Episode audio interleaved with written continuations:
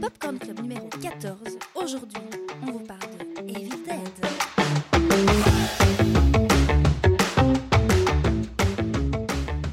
Et donc pour parler de, de Evil Dead aujourd'hui, ben, comme d'hab, hein, en fait, on accueille la Dream Team, vous les connaissez. Dès qu'on parle de films d'horreur, on accueille Christophe Mavroudis. Tu es un peu un spécialiste du genre, voilà. On le Je suis ou un, genre, de de spécialiste, moi c'est ce que je préfère. un genre de spécialiste, ça, ça, ça Salut fait bien. Ça me définit bien. Alors on reçoit aussi, bah, comme d'habitude, Vladimir Delmotte. Généralement, on le présente comme étant euh, un des programmateurs du Cinéclub Nickelodeon, mais là on est très content aujourd'hui de pouvoir dire que c'est aussi à travers des Grignoux. Ouais.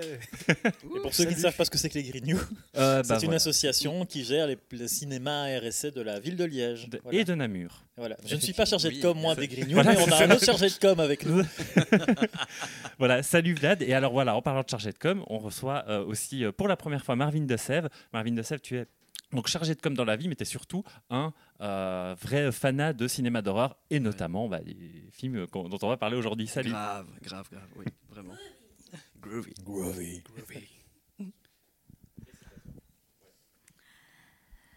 Alors, sachez que j'ai oublié le micro à la maison, donc on va se passer le micro avec Vincent, donc on ne pourra pas vraiment se couper la parole comme on le fait d'habitude. Mais ils font ça très bien. Mais- On se passe, c'est ma faute, j'ai même oublié le popcorn pour le Popcorn Club, c'est magnifique. Alors, Evil Dead. Evil Dead, c'est une série de films d'horreur américains créés par Sam Raimi, avec d'abord une trilogie, la trilogie, puis il y a une comédie musicale, il y a un reboot du premier épisode, il y a une nouvelle suite, reboot, remake, je ne sais pas quoi, qui va sortir, dont on vous parlera un petit peu, et il y a une série télévisée. Mais avant de résumer le premier film, quelle est votre première expérience avec Evil Dead? Je vais commencer par Marvin, parce que tu es notre petit nouveau. Yes, merci. Euh, alors moi, ma première expérience, je pense que, si je me souviens bien, je pense qu'elle est, elle est avant tout graphique. C'est-à-dire que, en fait, je me rappelle avoir vu euh, pour la première fois l'affiche en fait d'Evil Dead dans, le, dans un des numéros de Mad Movies, parce que j'étais un grand lecteur de Mad Movies à l'époque. Et alors, euh, le premier, vraiment le premier, euh, le premier flash, je vais dire, ça a vraiment été cette affiche avec le, le décor un peu bleu, ténébreux, avec cette main qui sort du sol, qui agrippe, euh, qui agrippe, pardon, qui agrippe, qui agrippe cette, euh, cette jeune demoiselle en détresse avec, euh, avec sa main euh, vers le ciel. Donc, dans cette affiche, déjà, il y avait, il y avait vraiment un, un- espèce de, de- premier choc, vraiment, un choc visuel, et de se dire, mais qu'est-ce qu'il y a derrière? Qu'est-ce que c'est que cette main? Où est-ce que ça entraîne cette, euh, cette jeune femme? Où va-t-elle? Et puis, je me souviens aussi qu'il y avait cette fameuse punchline de Stephen King sur l'affiche qui disait que c'était un des films d'horreur les plus originaux de l'année, je pense, quand il est sorti, en tout cas sur l'affiche américaine. Donc vraiment, le premier, le premier choc, ça a vraiment été ça, c'est vraiment l'affiche et le, voilà, le visuel, la typo aussi, qui était quand même euh, assez particulière. Donc euh, ouais, c'était vraiment ça pour moi le premier, euh, le premier choc Evil Dead. Mamie. Yeah. Groovy. Vlad. ça. Euh, bah, moi, quelque part, c'est un peu semblable à Marvin, si ce n'est que, bah, évidemment, c'est les vidéoclubs, comme à chaque Ouais. fois, comme à chaque épisode, voilà. Euh, mais que c'était un peu justement par rapport à l'affiche. Alors, moi, c'était l'affiche, enfin, le, le- la- l'affiche du DVD euh, avec le fond rouge de chez Canal, que vous voyez à peu près tous, je crois. Euh, mais du coup, qui était un peu mon, ma pre- mon premier rapport au film de zombies, je crois. Enfin, bien que c'est pas vraiment un film de zombies, mais euh, voilà, on en reparlera si c'est nécessaire. Bien sûr. Euh, mais voilà, ça avait été bah, Vidéoclub simplement et une grosse claque. Voilà. Et toi, Christophe Voilà, je vais évoquer mes souvenirs euh, d'adolescence. On va remonter loin. Je vais vous parler de l'été de mes presque 16 ans. Donc euh, voilà. Euh, mais un, le- un des premiers contacts, en fait, ça se fait aussi par, par le Man Movies. Donc je connaissais déjà plus ou moins l'intrigue des Evil Dead parce que même si moi à l'époque, j'étais, enfin quand j'étais jeune, j'étais pas fan de films d'horreur du tout, mais j'avais des potes qui, qui adoraient ça et on m'avait déjà un peu parlé de cette histoire d'une cabane hantée dont un des protagonistes était expédié dans le passé et que ça se terminait sur une espèce de cliffhanger de fou avec euh, tout ça, même si le terme cliffhanger n'était pas employé. Et euh, en 93, je me rappelle, euh, l'édition d'Avoriaz de cette année, le festival, il y avait énormément de suites de films cultes qui étaient en train de sortir, enfin de films qui allaient devenir cultes. Et entre autres, il y avait, bah, il y avait Hellraiser 3, il y avait Candyman qui arrivait, et il y avait L'Armée des Ténèbres qui était annoncée. Et c'était l'époque où moi, avec mes potes, donc moi j'allais sur mes 16 ans euh, et tout ça, donc mes deux fidèles potes en matière d'horreur, et on, lit cet article là-dessus, et on est chaud bouillant pour voir tous les films qui vont sortir. Euh, et on veut absolument tous, comme c'est des numéros 3 et des trucs comme ça, on veut voir toute la série d'abord. Et donc, euh, nous, on se dit en préparation de la sortie d'Evil Dead 3, mais on se dit il faut absolument qu'on voit le 1 et le 2 euh, avant. Alors, euh, on, sort- on pensait que le film allait sortir en salle, euh, tout le truc. Il a mis du temps, Evil Dead 3 avant d'arriver, après cette date-là. Mais donc, euh, on, on a enchaîné le 1 et le 2 en une après-midi. quoi. On a fait ça. Et puis, le premier Evil Dead, c'était déjà super chouette. Mais je sais que personnellement, moi, il y a vraiment eu un très, très, très gros choc avec le 2. Bien sûr. Euh, je suis ressorti de là en voyant. euh, J'étais absolument fou furieux. Et euh, on avait réussi à capter la date de sortie d'Evil Dead 3 en VHS à l'époque. Et je me rappelle que la VHS était sortie avec une semaine de retard. Mais tous les jours, j'allais au vidéoclub pour trouver la VHS du film en disant quand est-ce qu'il vient, quand est-ce qu'il vient, quand est-ce qu'il vient, quand est-ce qu'il vient. Évidemment, quand le jour où il est arrivé, j'ai téléphoné au pote, il est là, faut qu'on le voit. C'était l'événement, l'événement de la semaine, quoi, de l'année. Qu'est-ce que je dis, moi, de la semaine. Oh, trop bien. Et pourtant, c'était le 3. Ça, c'est Oh, trop, allez. ouais. Et pourtant, il y a plein de choses super bien à dire sur le 3. euh, Oui. on Non. vu- si, si, si, si, si, si, si. On en parlera après. Et toi, Vincent? Alors moi, euh, ça n'a rien à voir avec le Cinoche en fait. C'est- Ouais, non, non, en fait, euh, je, remercie énormément Vlad d'avoir ramené en fait ce qui m'avait permis d'être mon premier contact en fait avec Evil Dead, en fait un jeu vidéo, mais un jeu vidéo auquel j'ai pas joué en fait. C'est donc euh, le jeu vidéo sur PlayStation 2, Evil Dead: A Fistful of Boomstick, et je me souviens que moi en fait, j'étais pas un gros lecteur de Mad Movies quand j'étais jeune, j'étais un gros lecteur de presse vidéo ludique en fait. Et euh, voilà, je devais, avoir, je devais avoir 12 ans à ce moment-là, je ne sais plus dans quel magazine c'était, mais on parlait de ce jeu. Et moi, je vois des images du jeu, je vois des images de ce qui allait devenir la jaquette du jeu, et je vois qu'est-ce que c'est que ce mec avec sa chemise arrachée et une putain de tronçonneuse à la place de sa main. Je me dis, mais qu'est-ce que c'est que ça, tu vois? Alors là, je découvre que c'est un film, film d'horreur, j'ai mis des années en fait à voir ce film parce que si j'ai autant intrigué que je pouvais l'être par, euh, par euh, cette jaquette, il faut quand même euh, voir que quand tu as 12 ans et que tu veux jouer à des jeux vidéo, en fait, tu n'as pas beaucoup de moyens et tu dois faire des choix. Et ce, voilà, ce choix-là, en fait, je ne l'avais pas fait, même s'il m'intriguait énormément. Et donc, des années après, moi, je, je, je découvre Spider-Man au cinéma et c'est dans la continuité en fait, de Spider-Man que je me dis. Mais en fait, j'ai envie de découvrir ce que ce que ce qu'a fait euh, ce gars-là, et c'est là seulement que je me suis dit ah mais tiens en fait il vient du cinoche d'horreur, et en fait j'en savais rien, tu vois. Et c'est là que j'ai découvert en fait Evil Dead et je me suis fait les trois d'affilée parce que c'était comme une drogue. hein. J'ai commencé le premier et là je me suis dit, surtout à la fin du premier où tu te dis mais non non là il faut Oui, oui, oui, oui. il faut que ce soit un enchaînement. C'est un peu comme toi lorsque tu as voulu en fait euh, euh, découvrir le 3 où tu t'es dit non non non il faut qu'il y ait il faut qu'il y ait cette continuité, Mhm. tu vois. euh. Mhm. Et je pense que c'est une bonne façon en fait, mais on, on y reviendra de, de découvrir ces films là. Mais c'est pas plus mal que t'aies pas fait le jeu entre nous, euh, mais c'est purement personnel. Mais euh, en même temps, ça montre à quel point Ash William est devenu un personnage iconique de la pop culture. À partir du moment où on lui consacre un jeu vidéo. euh, Vous le dites beaucoup mieux que moi, Evil Dead. Moi, je dis vraiment à la française Evil Dead. Comme dans la bande-annonce. euh. Evil Dead. Moi, je l'ai dé- je l'ai découvert en after. J'avais j'avais 15 ou 16 ans, on était sortis je ne sais pas où, et alors tous mes amis dormaient. Et moi, j'étais incapable de dormir passer 8 heures du matin. Donc, vu qu'on rentrait à 7h30, je ne dormais jamais. Et je me suis enfilé Brain Dead et Evil Dead Très bonne toute soirée. seule finalement. en after. Mais comme je ne buvais pas, j'étais tout à fait fraîche pour regarder ces films. Et euh, je me suis pris une fameuse claque, mais j'ai vu le 2 en fait. C'était le Mhm. 2 que j'ai découvert à ce moment-là. Et j'ai vu le premier bien des années plus tard. Et le 3 vraiment très récemment. Enfin récemment, un peu plus récemment. Que j'ai détesté. Donc je suis désolée. mais j'aime pas les trucs médiévaux. Mais on en parlera après. mais, mais en tout cas, pour moi, c'est le, le, le 2 était euh, ma claque euh, de 15 ans. C'était euh, fait Brain Dead et Evil Dead le même jour. C'était assez phénoménal. bah, surtout que Ouais. le- nous, effectivement, quand je les ai tous- tous découverts, c'était dans la même foulée parce que le Bien sûr, est sorti en 93 aussi. Donc, je parlais du fameux numéro de Mad Movies. En fait, Brain Dead était à l'affiche aussi de celui-là. Donc, euh, mais c'est vrai que le 2, a, a, je pense, était vraiment le. Mais je pense que c'est pas pour rien que le 2 marque parce qu'en fait, euh, enfin, on en parlera peut-être un peu. En réalité, c'est quasiment un film qui a été refait trois fois. euh, Ouais, ouais, Evil ouais. Dead 2 en réalité. On en reparlera, on en reparlera. On va commencer par le premier film qui est donc sorti en 1981 où euh, Bruce Campbell est euh, tout beau, tout propre.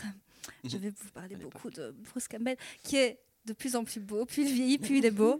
Euh, le tournage devait durer six semaines, il s'est déroulé en 12 semaines. Ça, je ne le savais pas, je l'ai lu. Marvin, est-ce que tu pourrais nous résumer le premier film Si je ne me trompe pas, tu résumes le premier, c'est ça qu'on a convenu. Oui, c'est Ah, ce qu'on avait convenu. Vas-y, Marvin. J'ai le début de la conduite en tête. Vas-y, vas-y, vas-y. Alors, comment ça se passe Parce qu'on a une conduite. Hein. Oui, on a une conduite, on est bien préparé. Euh, alors, comment ça se passe? Ben, En fait, euh, c'est l'histoire de, de- de- de cinq jeunes qui, euh, qui vont passer un petit week-end sympa dans une petite cabane isolée. Classique. Classique, voilà. une cabane qui n'est accessible évidemment que par un seul chemin. Un pont qui manque de s'effondrer dès le départ. Donc, c'est très, très rassurant. Bon, voilà. Euh, ils sont bien chauds, donc ils arrivent dans la cabane. Et, euh, et alors qu'ils s'attendent à passer un week-end euh, très cosy, euh, très sympathique, bah, euh, en fait, euh, il déploie, il, il déploie les, les- les forces ténébreuses suite à la découverte dans la cave donc de cette même cabane d'un magnétophone et d'un livre, le fameux livre des morts, donc euh, écrit euh, à, à- à l'aide de sang humain et relié en peau humaine. Et du coup, bah voilà, l'enfer se déchaîne pendant pendant 85 minutes, je crois. je pense que c'était 85 80, minutes.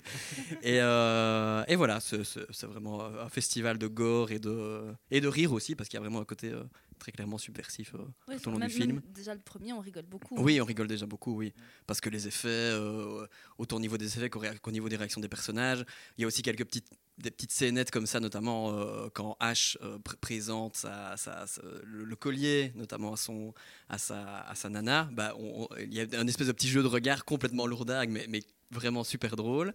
Et, euh, et voilà, c'est vraiment un festival de, tout, de tout, euh, voilà, de, tout ce qu'on peut trouver de mieux ou de pire dans le, dans le cinéma d'horreur. Mieux voilà. de pire, c'est un peu ça. Oui, C'est surtout beaucoup de mieux. oui, oui, non, mieux. non, mais bah, le pire, c'est oui, pas péjoratif. ouais, hein, ouais. mais- Ah ouais. Moi, je sais que quelque chose qui a été important pour, un- pour moi euh, en tant aussi qu'aspirant euh, réalisateur, plus jeune et tout le truc, c'est que euh, il y a quelque chose de super important avec Evil Dead, euh, c'est que c'est fondamentalement un film hyper artisanal. Mm. Euh, donc, euh, c'est Sam Raimi, lui, euh, il a passé sa vie loin d'Hollywood en fait, même s'il a appris le cinéma dans une école de cinéma et différentes choses.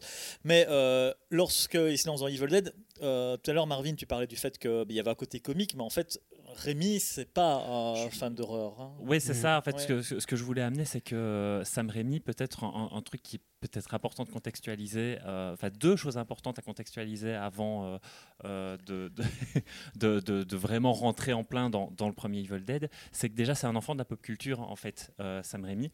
Il y a deux choses. C'est déjà, je crois qu'il grandit beaucoup avec euh, la télévision et certaines rediffusions de vieux, euh, vieux classiques, mais plutôt des classiques de la comédie, notamment les, Three- les, les Three Stooges. Enfin, voilà, c'est, j'espère, je- j'essaie de dire les trois Stooges, voilà, c'est ça.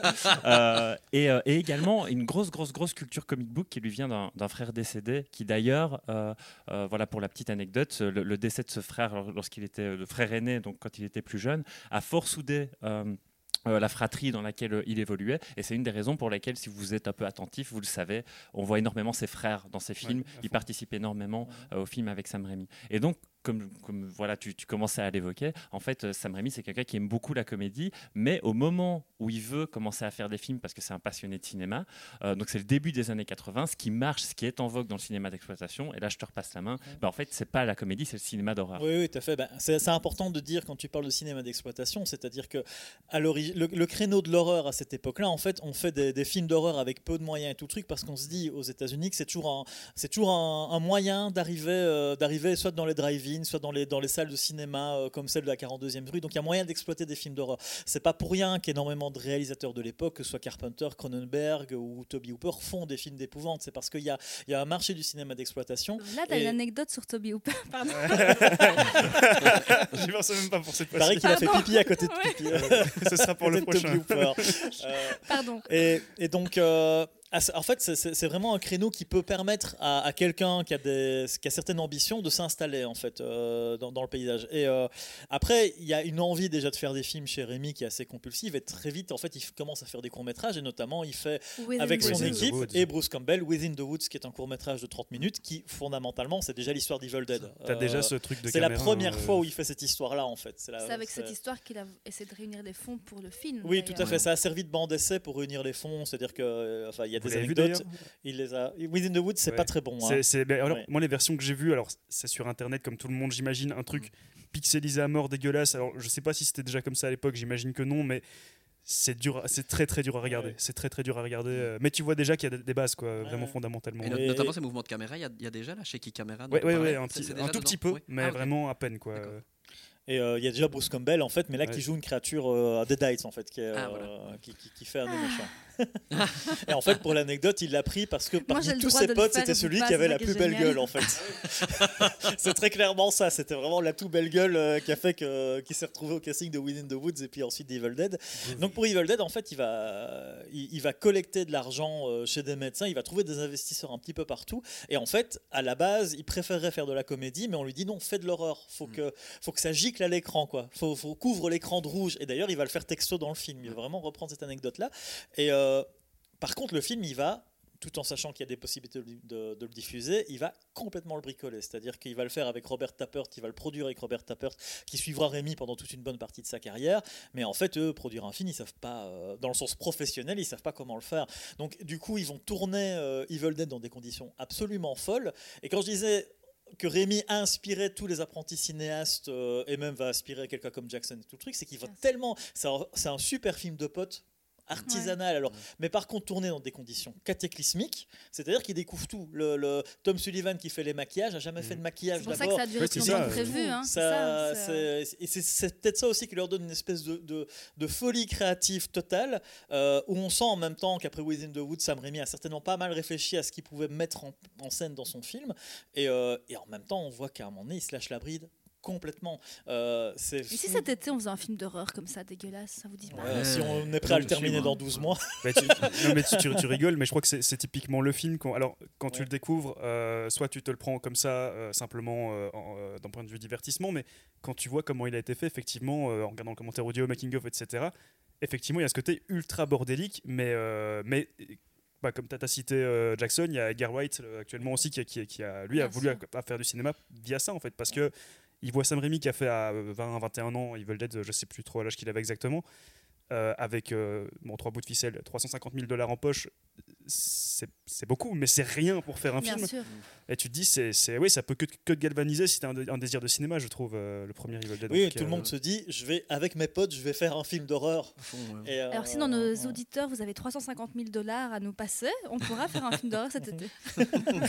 C'est aussi, euh, je vais faire un pont vers le, podcast sur Halloween. Halloween a aussi pas mal inspiré cette idée de faire des films à petit budget qui peuvent en même temps vraiment cartonner, avec une capacité à utiliser, à exploiter un décor et des idées de cinéma très très fortes. Parce que autant quand on avait euh, parlé de Vendredi 13, c'était difficile de parler de réalisation, autant quand on parle de Sam Raimi, là on Ouais, peut ouais. vraiment vraiment dire que euh, c'est là le c'est le propre du truc. Mais il y a déjà son côté très cartoonesque en fait. Il Mhm. cherche pas une horreur réaliste, euh, Raimi là-dessus. Et on peut voir déjà à quel point il adore utiliser euh, Bruce Campbell et le personnage de Ash comme une espèce de punching ball Ah total. oui. Euh, qui d'ailleurs a pas spécialement beaucoup d'identité dans le premier film. Je sais pas ce que vous en pensez, Non. mais Ash fondamentalement, c'est pas, tu sais même pas qui c'est en réalité dans le Mhm. film.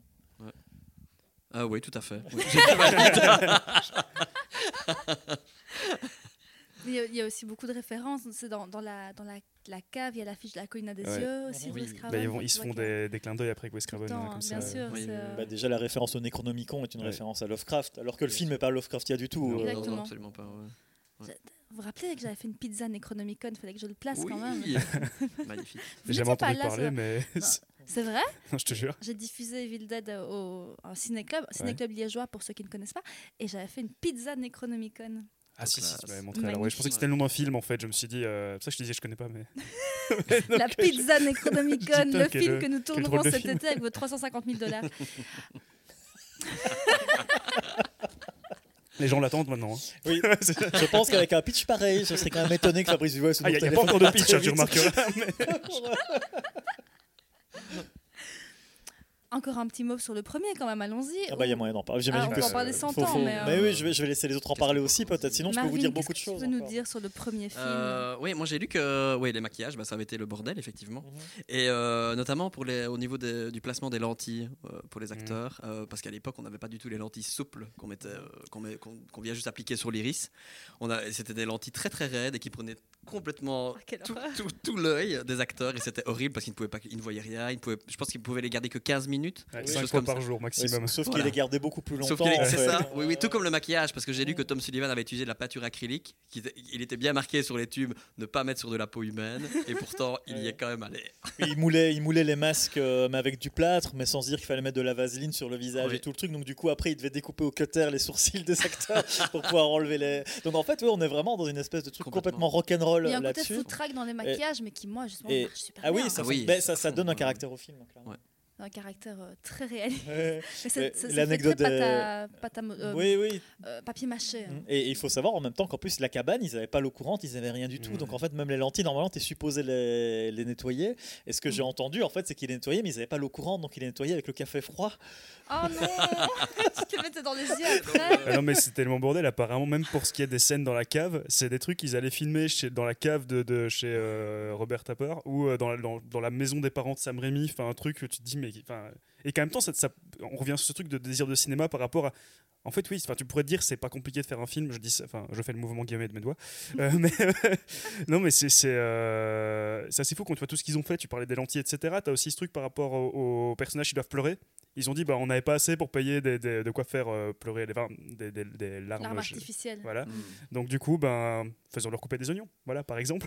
mais, et c'est comme ça qu'ils faisaient. Tu te dis, mais c'est c'est euh, c'est hallucinant tout le, enfin, savoir-faire, toutes les improvisations et qui donne finalement un truc qui marche super bien, quoi. Et c'est vrai qu'après, ils ont dû aménager constamment le, le tournage, parce qu'effectivement, bah, la cabane, les- les- les- comme tu as dit, la, la cave, c'était pas la cave évidemment de la cabane d'origine, donc tout est, c'est une pure construction euh, en la matière. Euh, mais ils ont dû trouver, ils ont étalé le tournage parce que Sam Raimi après est devenu vraiment un habitué des tournages super longs. Euh, tous ces films vont mettre énormément de temps à être tournés euh, et en même temps. euh, il trouve une forme d'énergie là-dedans qui est absolument folle parce que quand on va notamment des shaky cam, il faut imaginer en plus euh, c'est tu mets une caméra sur une mobilette et tu fonces à travers une cabane, à travers les bois et tout le machin, jusqu'à aller à foncer dans la gueule de ton acteur principal, euh, Bruce Campbell. Il fallait l'accepter, quoi. Je sais pas, imagine, imaginez dire un peu à un comédien. En fait, là, tu vois le mec qui part avec sa mobilette, il va te foncer dessus, et au moment où il arrive vraiment près de toi, tu te retournes et tu hurles. faut quand même vous donner du. Devait être faut quand ça, même ça. vouloir le faire. euh, et, et je pense qu'en même temps, cette espèce de côté complètement. euh, complètement foutraque de tourner ça en tant que jeune adulte en se disant Mm. On va tout mettre là-dedans, de toute façon nous on s'en fout, on prend tous les risques, on, on fait pas gaffe du tout à la sécurité. On, on- Mais ça a permis, je pense aussi, qu'ils se, qu'ils se démarquent et qu'ils prennent énormément de liberté, même par rapport au code du film d'horreur, et donc de justement, même dans la réalisation, de faire des choses que, euh, que personne ne recommandait en fait. Euh, Il y a une anecdote que j'ai entendue, comme quoi le- un des profs de cinéma de, de Sam Raimi, quand il a vu le film, il était dépité parce que euh, Sam Raimi a voulu, voulait rendre la, la caméra super visible en fait. Alors qu'il y a vraiment un code dans le cinéma hollywoodien, c'est de dire la réalisation, tu dois pas la sentir. Un réalisateur comme Carpenter, il est très là-dedans. Rémi, il arrête pas de te montrer que la caméra, elle est partout. Mhm. Et d'ailleurs, je pense que c'est quelque chose qui marque et qui donne envie de faire des films aussi. C'est parce que tu vois, putain, c'est débulé, c'est trop cool. Waouh, ça, ça, ça, ça part dans tous les sens. Exactement. Ça donne, ça donne envie de faire des films en fait, Evil Dead. En plus, au- au-delà de. Et c'est d'ailleurs, ce qui quand j'ai revu le film ici pour le podcast, ce qui m'a frappé, c'est d'un autre côté de voir que en même temps, on aurait tendance à se dire qu'à l'époque, Rémi voulait faire n'importe quoi de sa caméra et en profiter. Mais en fait, je sais pas si vous êtes d'accord avec moi, en fait, il y a un crescendo vraiment dans les, dans, dans les effets. C'est vraiment. Alors. Il commence à placer ses effets de débulé et tout le truc dès le début du film. hein. Très tôt, il place une intensité euh, euh, là-dessus. Il est assez généreux en la matière. Mais le festival de, ré- de, de- de mise en scène, c'est vraiment quand H est à la fin tout seul pendant, pendant les 10-15 minutes, où là, d'un coup, alors déjà, quand tu avais porté le niveau assez haut, notamment quand même avec une scène de, de viol végétal, qui est une des seules scènes que Rémi regrette d'ailleurs aujourd'hui, euh, qui est quand même assez. faut la voir. Même maintenant, tu la revois, tu dis Oh, Mhm. oh attends, euh, Mhm. Ouais, la, branche là oh. Oui. D'accord, oui. ça fait mal. Euh, et, euh, mais mais le, le dernier, le dernier quart d'heure, quand je le revois, je me dis, mais c'est des fous furieux, quoi. Il a, t'as l'impression que Sam Raimi a cherché toutes les, les possibilités d'angle dans sa, et qui s'est dit, qu'est-ce qui n'a pas encore été fait et, et qu'est-ce que moi je vais pouvoir faire, quoi. Ce qui était d'ailleurs une toute petite cabane, euh, oui, comme tu disais, hein, qui est co- complètement vétuste. Et je trouve que ça se sent pas du tout. Quand tu regardes le premier Evil Dead, euh, t'as pas cette impression de vétusté extrême. Enfin, si, parce qu'il faut que ce soit un peu glauque. Donc cet aspect-là aide, mais euh, en termes d'espace, je- j'ai toujours trouvé qu'il y avait cette sensation d'avoir plein de place dans cette. euh, Oui. dans ce- Ouais, ouais, et, tu- ouais. et t- et surtout, tu n'arrives pas à la cartographier. Non, Oui. non, non, Ouais, ça- et ça- il, ça- ex- ça- il exploite très très bien l'espace aussi, hein, justement par rapport à ça. euh. Mais euh, tu dis, euh, je vais rebondir. Ah, Vas-y, rebondis. J'ai oublié. Parce que- putain, oui, mais tu parlais justement de la, la, la, la- fin d'Evil Dead où tu as justement ce truc, euh, moi qui m'avait marqué par rapport euh, enfin, au dernier visionnage que j'ai eu juste avant le podcast, où effectivement le, le moment où Ash se retrouve tout seul et devient le personnage principal, parce que d'ailleurs avant il n'y a rien qui, de, qui Mhm. te fait comprendre que ça va être le, le personnage principal, mais qu'il n'y a pas un seul plan qui est, même, enfin, qui est, qui est simple, qui est droit. Et c'est là que tu vois, alors c'est facile de dire, oui, euh, une idée par plan, c'est facile de dire ça dans tous les films du monde, etc. Mais là, tu vois ce souci un peu de euh, vouloir, ok, comment est-ce qu'on va faire ça? Ça peut sembler ultra banal de dire ça, mais euh, ça transpire dans Evil Dead. Ça transpire vraiment cette envie de cinéma, cette envie de, de, de- de faire les choses bien, avec les moyens du bord, évidemment. Et que tu as une espèce de- d'ensemble qui. euh, comment expliquer? Tu, en fait, tu peux, tu peux percevoir plein de défauts, je trouve, dans Evil Dead, euh, mais même dans les suites, mais euh, on- même si bon, bon, le Pas deux- dans le deux deux. à part. Bah, le 2 à part, mais je veux dire, tu peux percevoir les défauts, mais en fait, je trouve, j'arrive pas à m'empêcher dès que je le revois, je trouve que ça, ça match tellement bien dans l'ensemble tous ces petits problèmes qui font partie du produit final en fait. C'est- Mhm. C'est un peu de l'ordre de l'indescriptible comme ça, donc euh, que j'essaie de décrire, ce qui n'a pas de sens vu que c'est Oui, indescriptible. oui, oui. mais C'est voilà. très Necronomicon, là, c'est Voilà, le côté c'est, Lovecraftien euh, de ce podcast Mais en fait. il y a une intelligence dans, dans, dans sa façon de faire le film, parce que tu vois, tu vois qu'il s'y connaît, tu vois qu'il il, il a, il a assez... Il a assez bouffé du film que pour déconstruire les manières de faire, en fait. Oui. Tu vois Il- il- non, oui. Vas-y, je t'en prie, je t'en prie. Non, non, c'est. euh, désolé, c'est parce que j'ai pas envie non plus de monopoliser l'espace, euh, surtout que Marvin vient ici la première fois. donc, Ouais. euh, je. Euh, euh, non, bah, effectivement, le, le- mais déjà, en fait, il. Et c'est c'est peut-être un de- une, de ses, de- une de ses originalités, c'est il prend un postulat qui en même temps a été, pourrait servir de base à un postulat de slasher, ce qui Evil Dead n'est en aucun cas. Mhm. Euh, notamment, on a une bande de jeunes qui arrivent dans un, dans un truc, mais déjà, très vite, il, il- il casse, euh, il casse un certain nombre de codes euh, là-dedans. euh, et le premier, en fait, des, des codes qui, qui brise, en fait, par rapport même au slasher ou au film d'horreur, c'est qu'en fait, le, le, on n'a pas de Final Girl, Oui. Ouais. on a un Final, Final Man, Boy. en On fait. a un Final Boy. C'est- C'est H, on a un Final Boy qui, en fait, c'était rarissime à l'époque. Et C'était, qu'on euh, l'identifie pas dès le début, alors que en général, euh, tout à fait. ouais. C'est vrai qu'au début, tu sais clair, pas ouais. forcément dire qui est le Ouais. personnage principal dedans, euh, qui, comment ça va. Donc là, il y a vraiment une incertitude dans le body count qui s'installe. Et je pense qu'il y a aussi vraiment quelque chose chez lui. C'est son, il a un sens de la progression et du rythme, euh, de ce qui peut fonctionner et à un moment donné de comment retenir un petit peu ses effets, alors qu'il est capable de, pousser les, de, pousser l'intensité très vite, quoi, très très haut. Mais tu sens bien dans le premier qu'à un moment donné, il y a une manière de se dire, je vais quand même m'économiser à certains moments pour aller vers d'autres. Et euh, le, le créneau, alors qu'à la base, Evil Dead, c'est ça qui est. Quand je vois la première affiche du, du film, euh, ben, en fait, tu vois que c'est un film d'exploitation à plein nez. Et le- Ouais, quand on parle du fait que. Oui, c'est- et notamment, moi, je me rappelle de le- le- la, la fiche VHS, on va reparler des VHS, où tu voyais H qui tenait sa tronçonneuse, il y avait deux mains de squelette à l'avant-plan, Oui, et tu avais. H qui, pro- qui protégeait une fille en nuisette. Mm. Euh, dans, avec une- t'as l'impression que tu es dans, un, ci- t'es dans un cimetière. C'est purement de l'exploitation. Tu vois ça, en fait, ça distingue pas forcément Ouais. Evil Dead de n'importe quel autre film de série B ou Z qui sort à ce moment-là. Et, et je me rends compte que depuis le tout à l'heure, là, ça fait maintenant, je crois, 20 minutes qu'on est en train d'en parler. euh, en fait, on, on s'attarde énormément sur l'aspect formel en fait du Evil Dead, et je pense que c'est c'est pas un hasard, c'est parce que vraiment Evil Dead, si tu commences à t'attarder sur son aspect narratif, il y a énormément de défauts, mais que tu ne vois pas, tu ne peux pas les voir Ouais, parce ouais, que c'est pas ça le film. Bah, C'est clair. C'est pas ça, parce que souvent, moi, j'essaye de, de, de concept. Si tu prends le temps de te demander comment fonctionne cette entité démoniaque, il y a des plein de choses qui fonctionnent pas. Euh, J'ai cette sensation que à la fois ils ont peur de quelque chose qu'on peut pas voir, euh, et en même temps euh, aussi la règle de qui je, je. Donc voilà, cette entité démoniaque occupe des corps, hein, voilà, donc euh, occupe, euh, prend possession. Et j'arrive jamais à comprendre ce qui fait que logiquement il va prendre possession de telle personne plutôt qu'une autre. Mhm. Quel est Ouais, le comportement qui fait que euh, ça va être lui ou elle? Ça, j'ai Ouais. jamais réussi à le comprendre. Et en fait, quand tu regardes le 1 et le 2 aussi, littéralement, tu t'en fous. T'en as vraiment rien Ouais, à foutre de ça. Il y a quelque chose qui est super intuitif et même, le, même un truc moi, que j'ai jamais résolu et pourtant ça m'a jamais posé de problème pour rentrer dans le film, c'est que visiblement la présence qu'il est pourchasse, donc le cette shaky, cette shaky cam et tout le truc, il la voit. Mais tu- parce qu'il la sent, puisqu'ils arrivent à courir, ils arrivent à la fouiller. Mais tu sais jamais ce que c'est. Ouais. À l'exception, on la visualise à la fin du 2, mais t'as pas l'impression. C'est parce qu'ils disent, ils font une incantation dans le 2 qui la, qui l'incarne et qui la montre. Mais sinon, le reste du temps, qu'est-ce, après, qu'est-ce qu'il est pourchasse Comment est-ce qu'ils le savent? Mais et- t'as pas le besoin spécialement de la voir aussi. Je trouve que le en tant que spectateur, tu l'ac- tu l'acceptes assez vite que tu vas pas voir et tu t'a- tu t'attends pas même à voir la, la- la chose qui est derrière la caméra en l'occurrence. Euh, et et ça, ça fonctionne tellement, mais tellement bien. Et tu parlais par rapport justement à toutes ces choses que que oui, on n'est pas là pour, euh, pour, euh, pour avoir un, un grand scénario ou quoi. Et alors, peut-être pour l'époque, je sais pas s'il y avait déjà eu des films de cabane dans les bois, etc. Maintenant, je pense que même pour l'époque, ça devait être un film au niveau du scénario euh, très classique. Et il le sait. Et il s'en fout parce qu'il n'est pas là pour ça.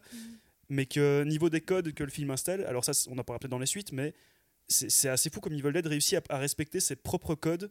euh, même jusque dans le 3, Caroline ne sera pas d'accord, mais on en parlera plus tard. Mais je trouve que vraiment c'est un truc qui réussit, dès- même dans les suites, tu vois qu'il a, il a conscience de son propre univers en fait, de comment il fonctionne, euh, que parfois il y a beaucoup d'incohérences, mais qu'en fait les incohérences font partie de l'univers d'Evil Dead de manière assez euh, importante, je trouve. Oui, et puis il soulève déjà. euh, on disait qu'il était fan de pop culture. En fait, quand tu vois le film, même l'utilisation de la tronçonneuse, ça se réfère immédiatement un massacre à la tronçonneuse, mais en fait, il est déjà euh, dans un, euh, même dans le premier, hein, il y a déjà une tronçonneuse, et même sur l'affiche, on voit le jeu de la tronçonneuse euh, sur le truc. Donc tu sens bien qu'à ce moment-là, on, on flatte vraiment le fan d'horreur là-dessus. Et c'est vrai que ça va très clairement se développer encore avec le second, où là, il va vraiment y avoir tout un travail d'iconisation horrifique autour de H, qui va devenir vraiment un personnage de bah, très très pulp, très très comic book, ce qui n'est pas du tout dans le premier. Ouais. Justement, on va passer aux deux, sauf si vous avez Ouais. encore un, un petit mot à dire sur le premier. Peut-être Hmm. une, une dernière chose. Je Vas-y. t'en prie, je t'en prie. Peut-être une petite dernière chose quand même par rapport à ça. parce que- alors moi c'est plutôt une question générale déjà, mais euh, ça a été un succès direct parce que moi je- je- j'ai lu que ça avait été un succès, bon pas critique mais public, euh, commercial, mais que ça a surtout été un succès de vidéoclub par la suite. Ça a été- il ça me semble été- que oui, c'était plutôt, du- même plutôt des circuits énorme- alternatifs. oui, oui. C'est- En fait, c'est- même aux États-Unis, enfin aux États-Unis, qu'est-ce que je dis? En Angleterre, on considère que c'est Evil Dead qui a lancé le marché de la VHS. Euh, lorsque, c'est-à-dire que le film, euh, il y a des anecdotes qui relatent hein, que Rémi, en fait, a- le, le distributeur d'Evil Dead, si je me trompe pas, le même que celui de Creepshow, Ok. euh, et que c'est entre autres euh, ce distributeur qui a fait en sorte que, que Stephen King puisse s'intéresser au film et qu'il y ait cette fameuse tagline c'est le film d'hor- le film d'horreur le plus original que j'ai vu de ces dix dernières années, qui à l'époque était vraiment propulsé, garant hein, que euh. les gens allaient s'intéresser à ça. Il y a des anecdotes comme quoi Sam Raimi est arrivé au Festival de Cannes au marché du film pour vendre Evil Dead en 80 ou 81 et où en fait il était perdu, il se baladait avec des bobines du film dans, le- dans son sac parce que Mais il a bah, rencontré Romero là-bas, c'est quand Oui, même rien. voilà, c'est ça. Peut-être qu'il a euh, fait pipi à côté d'ailleurs. C'est vraiment. euh, je Sans pense- il- s'en vante encore aujourd'hui. Euh, et, et en fait, le, le film, c'est vraiment la VHS qui lui a, ça a été, qui, qui lui a ouvert la voie du succès en fait. Euh, et en, en Angleterre, euh, à l'époque, donc quand il est sorti en VHS, euh, il y a eu les chiffres dans, dans le dernier Capture Mag euh, consacré à Rémi. Il y, a- il y a eu 50 000 VHS de- d'Evil Dead qui ont été achetés, donc pas les, pas les VHS de vidéoclub loués. Et apparemment, c'était aussi la VHS la plus volée dans tous les vidéoclubs. ouais. Donc, euh, euh, en fait, ça a été un succès colossal et ça a ouvert vraiment toute, la- toute une manière de, de distribuer les films d'horreur. Euh, bah, on n'arrête pas de parler de VHS chaque fois qu'on parle de ces vieilles franchises-là. Bah, je crois que c'est pas pour rien. Et c'est aussi des films qui, en fait, ont eu, quand ils n'ont pas marché en salle, ils ont eu ensuite souvent une, une- une grande vie, une grande vie dans les, dans les vidéoclubs. ouais. Euh, Peut-être dernier point, cela dit, est-ce que vous savez, euh, il y a, a quelqu'un très connu qui a travaillé au montage d'Evil Dead. À mon avis, toi, tu sais qui c'est? Euh, oui, Vincent veut le micro dis-toi, les, les auditeurs Oui, je, je sais, mais Marvin, non, je ne sais Non, pas. je Je, je le prie, dis, donc c'est- prie, oui, il y a des frères Cohen, c'est Ouais, Jo- exactement, Joel Joel Cohen, Cohen, ouais. effectivement. Donc euh, je crois qu'il se lançait. Je pense qu'il était seulement assistant monteur Ouais, c'était d'ailleurs. Ouais, ouais, ouais, son C'est ça, et donc ouais. c'était vraiment tout premier taf, Je pense, je pense qu'à l'époque, ils partageaient un appartement ou un truc Mm. comme ça. Enfin voilà, ils étaient Ils très proches. Et d'ailleurs, euh, les frères Cohen ont toujours un, un énorme respect pour Sam Raimi. Je pense qu'il y Ils en ont a un écrit d'entre Mort sur le green, hein, je crois. d'ailleurs. Oui, ils ont travaillé sur Mort sur le grill et puis euh, le, grand saut de Sucker Proxy aussi, Sam Raimi était impliqué dans l'écriture au tout début et je pense que c'est un des frères Cohen qui disait en fait tout le monde sait euh, que Sam Raimi est un génie sauf lui. Ah oui. Ouais. Vincent oublie que je n'ai pas de micro, mais c'est ma faute, donc c'est pas grave. On va passer à Evil Dead 2, Evil, Evil Ouais, Dead 2, 2, Joli. euh, qui est sorti lui en 1987. Alors je me rends compte que j'ai préparé genre un, un genre de pâté, euh, mais je vais plutôt on va plutôt interagir ensemble. Euh, L'idée de faire une suite, elle, a, été évoquée euh, dès le premier film. Euh, le producteur Irving Shapiro a poussé Sam Raimi à y penser assez vite, mais il y a tout un méli-mélo de oui, non, oui, non. Est-ce qu'un de vous a envie peut-être de parler à ma place, car ce sont vous nos invités? Sinon, je vous balance ma tartine, mais je suis certaine que vous pouvez le faire. Ah, Il y, a- il y a beaucoup de choses à dire encore une fois aussi. hein. Allez, Fais ta C'est- tartine, j'ai faim. Ah, le, le- Bah, le- le premier concept en fait pour Evil Dead 2 à la base c'est Evil Dead 3. C'est, euh, oui. Ouais, ouais. Medieval Dead, c'était, euh, c'était ce qu'ils voulaient faire donc là-dessus. Et je sais pas après le. ils, Euh, je ils ont sais- même lancé la campagne promotionnelle Ouais, et tout pour ouais. le film. Parce que je, je sais que Rémi a eu beaucoup de difficultés avec son deuxième film, donc Mort sur le grill, où là il traduisait déjà son amour du, du cartoon, du, du slapstick et de, et de la comédie burlesque, mais le film n'a pas fonctionné. Euh, c'était un peu euh, comme Cactus Jack en fait, c'est une tentative de faire du Tex Avery, euh, du, du Tex Avery live, mais avec On une- certainement une autre, Jack une au autre virtuosité. Euh, mais par contre, après, je ne connais pas tous les détails des déboires, mais le film a été finalement assez vite produit à partir du moment où Dino De Laurentiis s'est mêlé au, est arrivé. Et vous savez pourquoi? Qui a poussé Dino, Dino De Laurentiis à le produire? Je sais que Fellini avait adoré le premier Evil Dead. euh, Stephen, Ah, ouais. King. Ah. Ouais. Stephen King qui a Ah, poussé ok. Dino. ouais, Ok. ouais. Dino, Et- c'est mon pote et- Dino. Et Fellini disait que ce Evil Dead, quand il l'a vu, était un des meilleurs films de ces dix dernières années. Le, grand- le grand écart, autrement. Ouais, complètement. Tout à fait. Dino De voilà, mais- c'est le truc. euh, J'avais lu que c'est lors d'un dîner que Sam Raimi a parlé à Stephen King et Stephen King a été Mm. poussé un peu au cul euh, pour que pour qu'on soit, produit quoi. Dans le Mad Movies qui relatait la- l'arrivée d'Evil Dead 2, il y avait une anecdote que Sam Raimi disait comme quoi euh, Dino De Laurentiis lui avait téléphoné. Et, euh, je sais pas, je sais pas la traduction française, c'est la seule, seule chose que je peux vous donner. Où euh, il comprenait pas l'accent de Dino De Laurentiis en fait. Euh, il avait compris euh, Sam, je veux que tu fasses un fil doré pour moi. C'est un fil doré. C'est quoi cette histoire? Et en fait, il a mis le temps à comprendre qu'il lui demandait de faire un film d'horreur. Il y avait, euh, il y avait Evil Dead 2 et apparemment le deal autour d'Evil Dead 2 c'est con- c'est conclu mais en 20 minutes. Ah ouais. Et Dino De Laurentiis lui a dit tu fais ce que tu veux.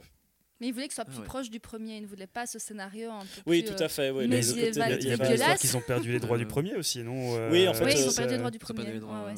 c'est Oui, c'est toujours compliqué. D'ailleurs, enfin, je crois que si on aborde la, la question des, des ayants droit et tout le truc, c'est très dur. Je crois même que aucun des films n'appartient à la même société. Enfin, ça a été, ça a Oui, été oui, très oui, oui, oui. compliqué euh, Ouais. Là-dessus. Puis il y a eu aussi après des bisbrouilles euh, avec Universal euh, entre Dino DeLeon, Terry. Enfin voilà, c'est compliqué. Euh, mais, mais en tout cas, ce qui est sûr, c'est qu'au moment où euh, il peut faire Evil Dead 2, Sam Raimi, et c'est quelque chose qui est qui, est, qui finalement tu as une bonne conjonction autour du film. Encore une fois, moi, c'est vraiment, c'est- quand je l'ai vu, c'était vraiment une espèce de claque où j'ai eu rarement autant cette impression de me dire, mais je, je peux rien reprocher à ce film en fait. Il y a tout Non, non, non. qui va bien, il y a tout qui fonctionne, ça ne ressemble à rien d'autre. J'ai envie de faire le même film, j'ai envie d'être aussi génial que ça, et je ne sais pas comment je vais le faire parce qu'en plus, ça a l'air tout simple de fait d'être aussi génial. Et, euh, Mm. et je pense qu'en même temps, il y a tout un truc de, de tout, tout s'aligne en fait là-dessus. Euh, Il y a, euh, euh, bah, déjà, il y a plus de budget. Euh, Sam Raimi arrive à se plus. garantir un long temps de tournage, ce qui est extrêmement important pour pouvoir faire le film. Euh, il a euh, et c'est aussi mine de rien, et je pense que c'est pas pour rien que le film a cette patine. En fait, c'est la troisième fois qu'il fait, le, qu'il fait la même histoire. Ouais, il l'a fait ouais, avec ouais. Within the Woods, il l'a fait avec le premier Evil Dead, et puis là, il le refait une troisième fois.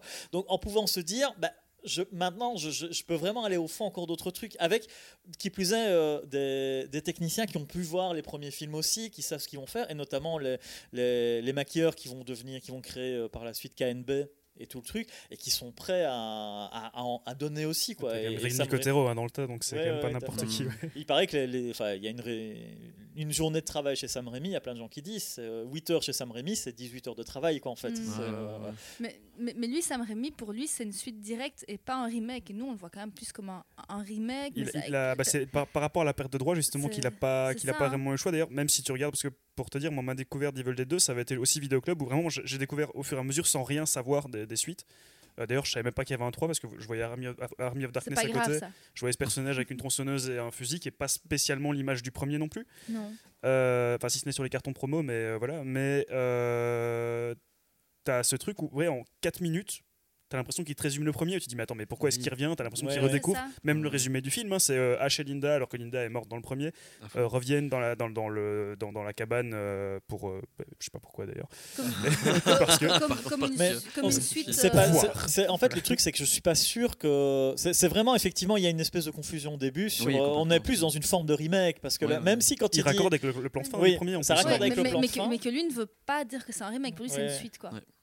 Je, voulais, juste passer la. Pas. Marvin, toi, euh, comment t'as comment t'as fait le lien entre le, pro- le, deux, enfin, le premier et le 2 Bah moi ça, j'étais complètement perdu en fait. Euh, je me souviens quand je l'ai vu euh, quand je l'ai vu à l'époque, j'ai j'ai pas du tout compris les 10-15 premières minutes du film parce que justement on rejoue tout, on, repart avec deux acteurs qui retournent dans la cabane et tu te dis mais c'est pas possible donc il leur est arrivé toutes ces merdes, ils retournent dans la cabane, ils, ils réenclenchent le magnétophone, j'étais complètement perdu je me souviens. Oui, oui. Et du coup, euh, et alors dans le 3 en plus, on a on- enfin, maintenant je fais un petit aparté sur le 3, mais on, on rejoue encore cette Mhm. scène aussi du premier volet, on, re- on rejoue la cabane Ouais, quand, quand Ash revient dans ses souvenirs, etc.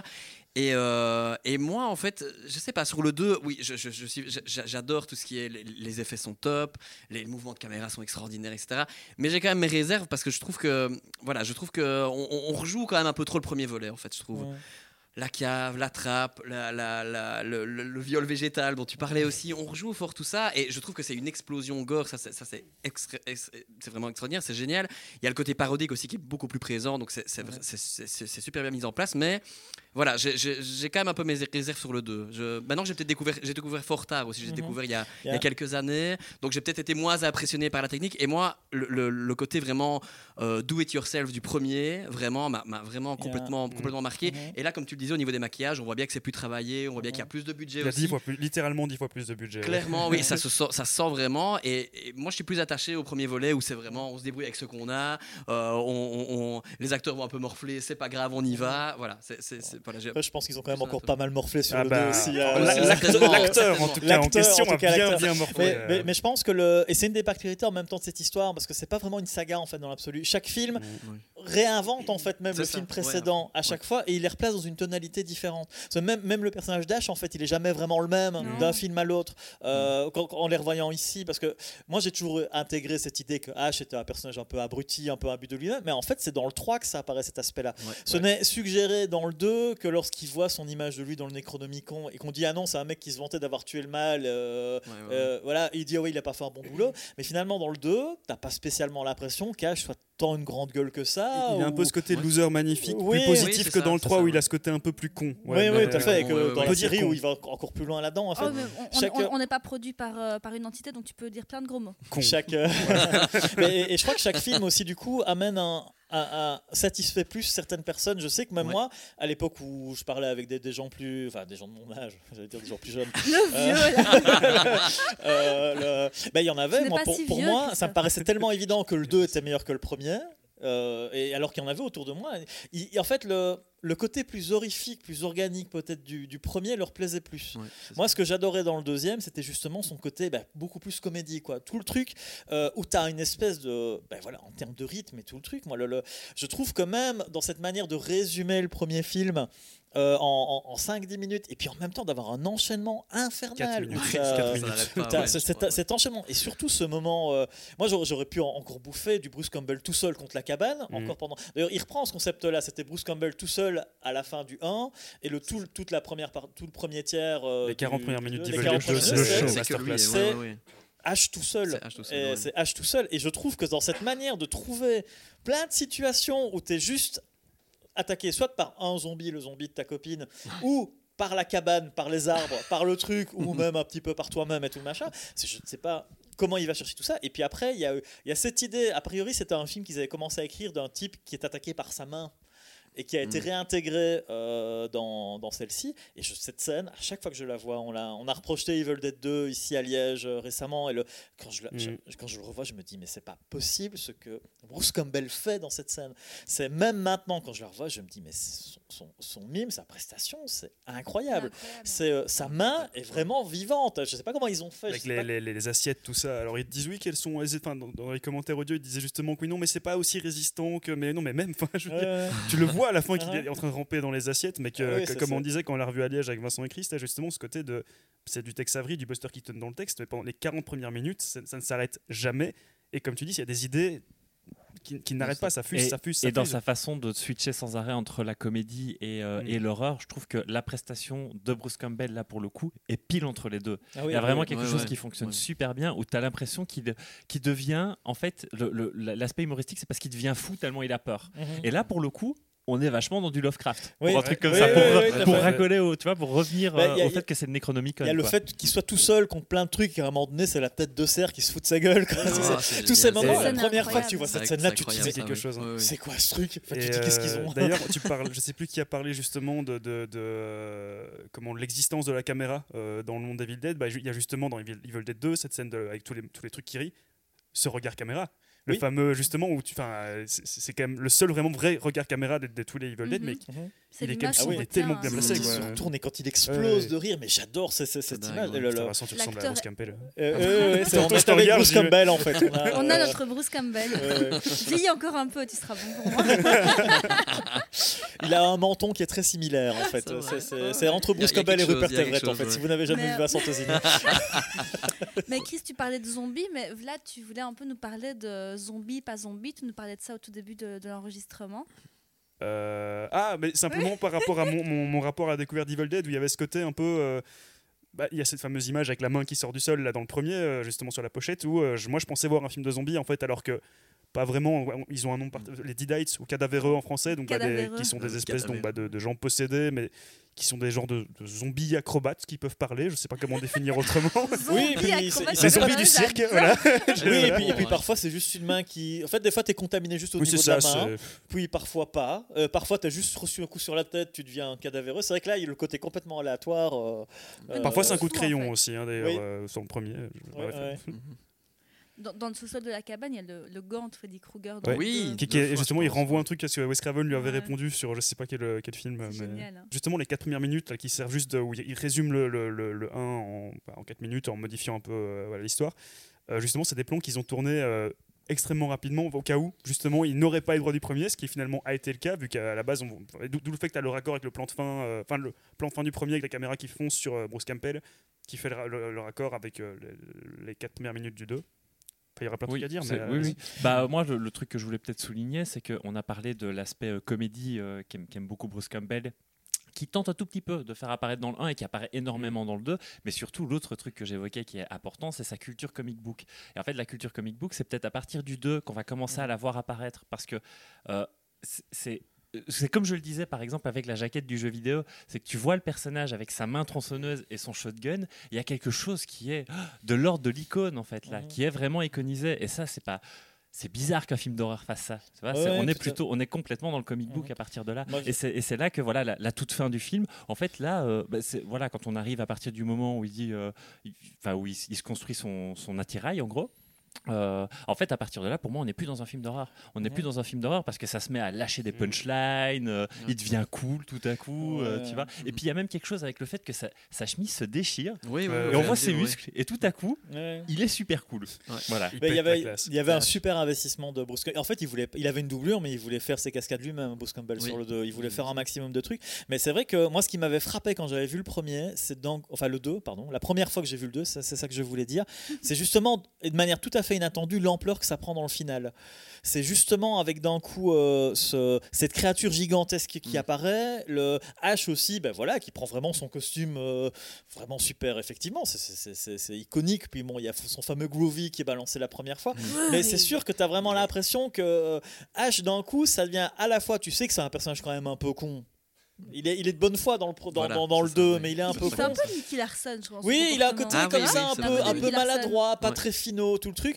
Mais en même temps, en fait, il- ça devient vraiment une machine à tuer, à, tuer du, du- du zombie, du cadavre. T'as l'impression qu'il pourrait affronter après toutes les créatures du bestiaire. En fait, il est équipé pour. Il a, il a, il a son, il a, il a son, son, son canoncier dans le dos. Il a sa tronçonneuse à la main. Après, euh, tu pourrais imaginer. et D'ailleurs, je pense que dans les comics, ça a dû se faire qu'il affronte euh, des vampires, des loups-garous, euh, la créature du marais. voilà, il pourrait tous arriver. Tu dirais. déjà fait H, avec Freddy et Jason, je crois. Il semble qu'il y a eu ouais. un comics là-dessus. mais- Oui, il Oui, parlait, il y avait cette idée, il effectivement. cette idée. Tu as l'impression que c'est le résistant absolu de toutes les créatures horrifiques que tu peux rencontrer. Quoi. Il pourrait tuer du zombie, de tout. Il est, il est, fait, il est fait pour ça, en fait, euh, H. Et quelque part, euh, euh, c'est vrai que c'est très surprenant. tu pourrais t'attendre à avoir une fin un peu plus euh, un, un peu moins spectaculaire quoi mais tu sens vraiment qu'à ce moment-là Rémi veut aussi repousser les limites avec l'apparition d'une créature gigantesque elle est quand même impressionnante tu vois cette bestiole là qui prend euh, euh, Bruce Campbell dans sa Mhm. main enfin t'imagines ce que ça a dû être de- Mais de- sur- de- de surtout faire que ça, justement, hein. ça vient un peu briser ce truc par rapport à la caméra. Comment on appelle le, le, le La shaky, shaky camera, Shaky ouais. cam, ouais. Shaky camera. Et tu te dis, mais c'est. c'est- c'est- Oui, là, il te, il te le montre, enfin, pas ce qu'il a invoqué, mais je- moi, je me rappelle vraiment ce premier visionnage où, effectivement, je, l'avais je l'avais regardé un peu sans euh, attente particulière. Et en fait, mais c'est. euh, ouais, scène sur scène, ça s'ench- ça s'ench- ça- ça s'enchaîne, ça s'enchaîne pour finir justement sous cet énorme monstre où, euh, qui marche super bien, je trouve, hein, l'image. euh, Mhm.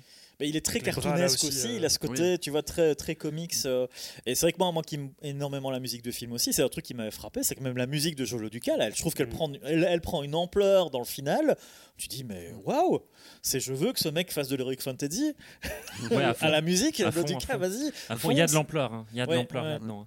Euh, donc là, là on, on vient de parler de la fin d'Evil Dead 2. À nouveau, comme dans le premier, il y a un switch. Euh, on va parler de bah, Army of Darkness. on n'a pas parlé de la a- fin des villes des il y a- deux. Bah, en fait, Si. on va pouvoir en parler Ah, au Ouais, début ouais. d'Evil Dead D'accord. 3. Enfin, tu vois, Ouais, c'est- ça- ok. Donc, Army of Darkness- là, il y a des sources de désaccord hein, autour de la table. C'est pour ça d'ailleurs que, c'est pour ça que Caro vient de me passer le micro parce qu'elle veut pas trop s'énerver. voilà. Euh, c'est qui qui devait résumer euh Je pense que Ah, c'est moi qui devais c'est- résumer le Ah Bon, oui. bah, vas-y. Euh, Ah bah, euh, Oh, Vas-y, c'est- euh. Oui, oui, il me semble que c'est moi. Euh, oui, bah donc en fait, à la fin du, euh, pour conjurer la malédiction de la cabane, euh, le- la- on, on lit à la fin d'Evil Dead 2 des passages du Necronomicon qui sont destinés à renvoyer la créature euh, dans une autre dimension. Alors effectivement, à la fin d'Evil Dead 2, il y a une espèce de portail qui s'ouvre, la créature disparaît, la voiture de H, qui est une voiture référentielle que Sam Raimi replace dans tous ses C'est films. la voiture de Sam Raimi. Repart on n'avait pas aussi, encore, euh, on en avait- avait pas encore parlé, mais oui. voilà. Tout à fait. Euh, elle, elle est, elle- elle- elle est emportée aussi dans le tourbillon. Et alors qu'on pense que ça va se calmer, en fait, à la fin du 2, Ash lui-même commence à être aspiré dans le vortex, disparaît, et puis il retombe dans une espèce de, de- de plaine un peu désertique. C'est presque un, désert, un décor de western à la base. Et Mhm. puis il se rend compte qu'il y a des chevaliers partout autour de lui.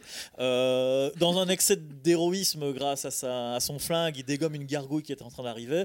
Et à ce moment-là, il se rend compte que c'est lui, euh, l'être venu du, du ciel, pour conjurer la malédiction des Deadites dans le passé. Quoi. Donc il y a une espèce de truc un peu à la Terminator, là, comme ça, qui se joue euh, là-dessus. Et. euh, Dès que euh, et Evil Dead 3 en fait devient euh, le projet initial de Medieval, qui est de- d'enchaîner en fait et donc de, de, de, de- montrer, euh, de montrer bah, comment Ash va essayer de s'en sortir dans toute cette histoire et, et va-t-il Et- récupérer son, va-t-il récupérer euh, euh, les moyens de retourner dans son époque et aussi comment va-t-il survivre à Avec l'idée que le, Necronomicon est à nouveau au centre de la Mhm. tri, Mhm. enfin de la narration, même si à nouveau narration. Bah, sur celui-là, oui, mais Oui. peut-être que là, justement, pour parler de tout ça, euh, ce serait peut-être intéressant pour une fois de vous laisser la parole. Je ne sais pas qui veut commencer pour parler de ce que vous pensez de Army of Darkness. euh. Euh, oula, que dire?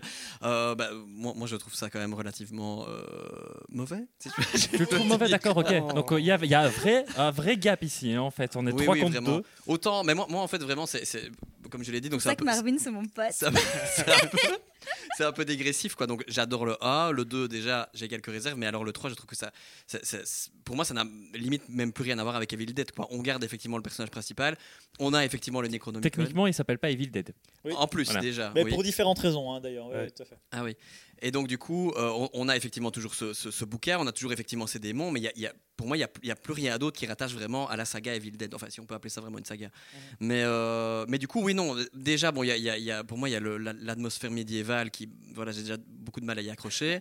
Et ça me fait vraiment penser à une espèce de visiteur. Ah, euh, mais tellement, c'est des visiteurs, quoi, c'est une catastrophe. oui, et H sera une espèce de jacouille euh, propulsé comme ça. euh. Ce jeu catastrophique. j'ai En fait, c'est ouais, vraiment, c'est vraiment inspiré d'une, en fait, de tout un courant de comédie aussi euh, aux États-Unis, en fait, qui ont beaucoup baigné Sam Raimi, où justement, tu avais un personnage du futur qui arrive dans une société médiévale et doit le faire. C'est bien d'avoir les trucs. Moi, je suis hyper excité par ce genre de pitch. Mhm. euh, de toute façon, elle, euh, parce que ne serait-ce que même cette idée finale, cette image finale qu'on voyait à la fin d'Evil Dead 2, et qui est donc complètement développée dans le 3, d'un type avec une tronçonneuse dans la main. Et puis Mhm. surtout, moi aussi, en tant que grand amateur pour le coup de fantasy et de, de tout ça, c'est toute la promesse de l'armée des morts euh, Mhm. qu'on nous fait dans le truc.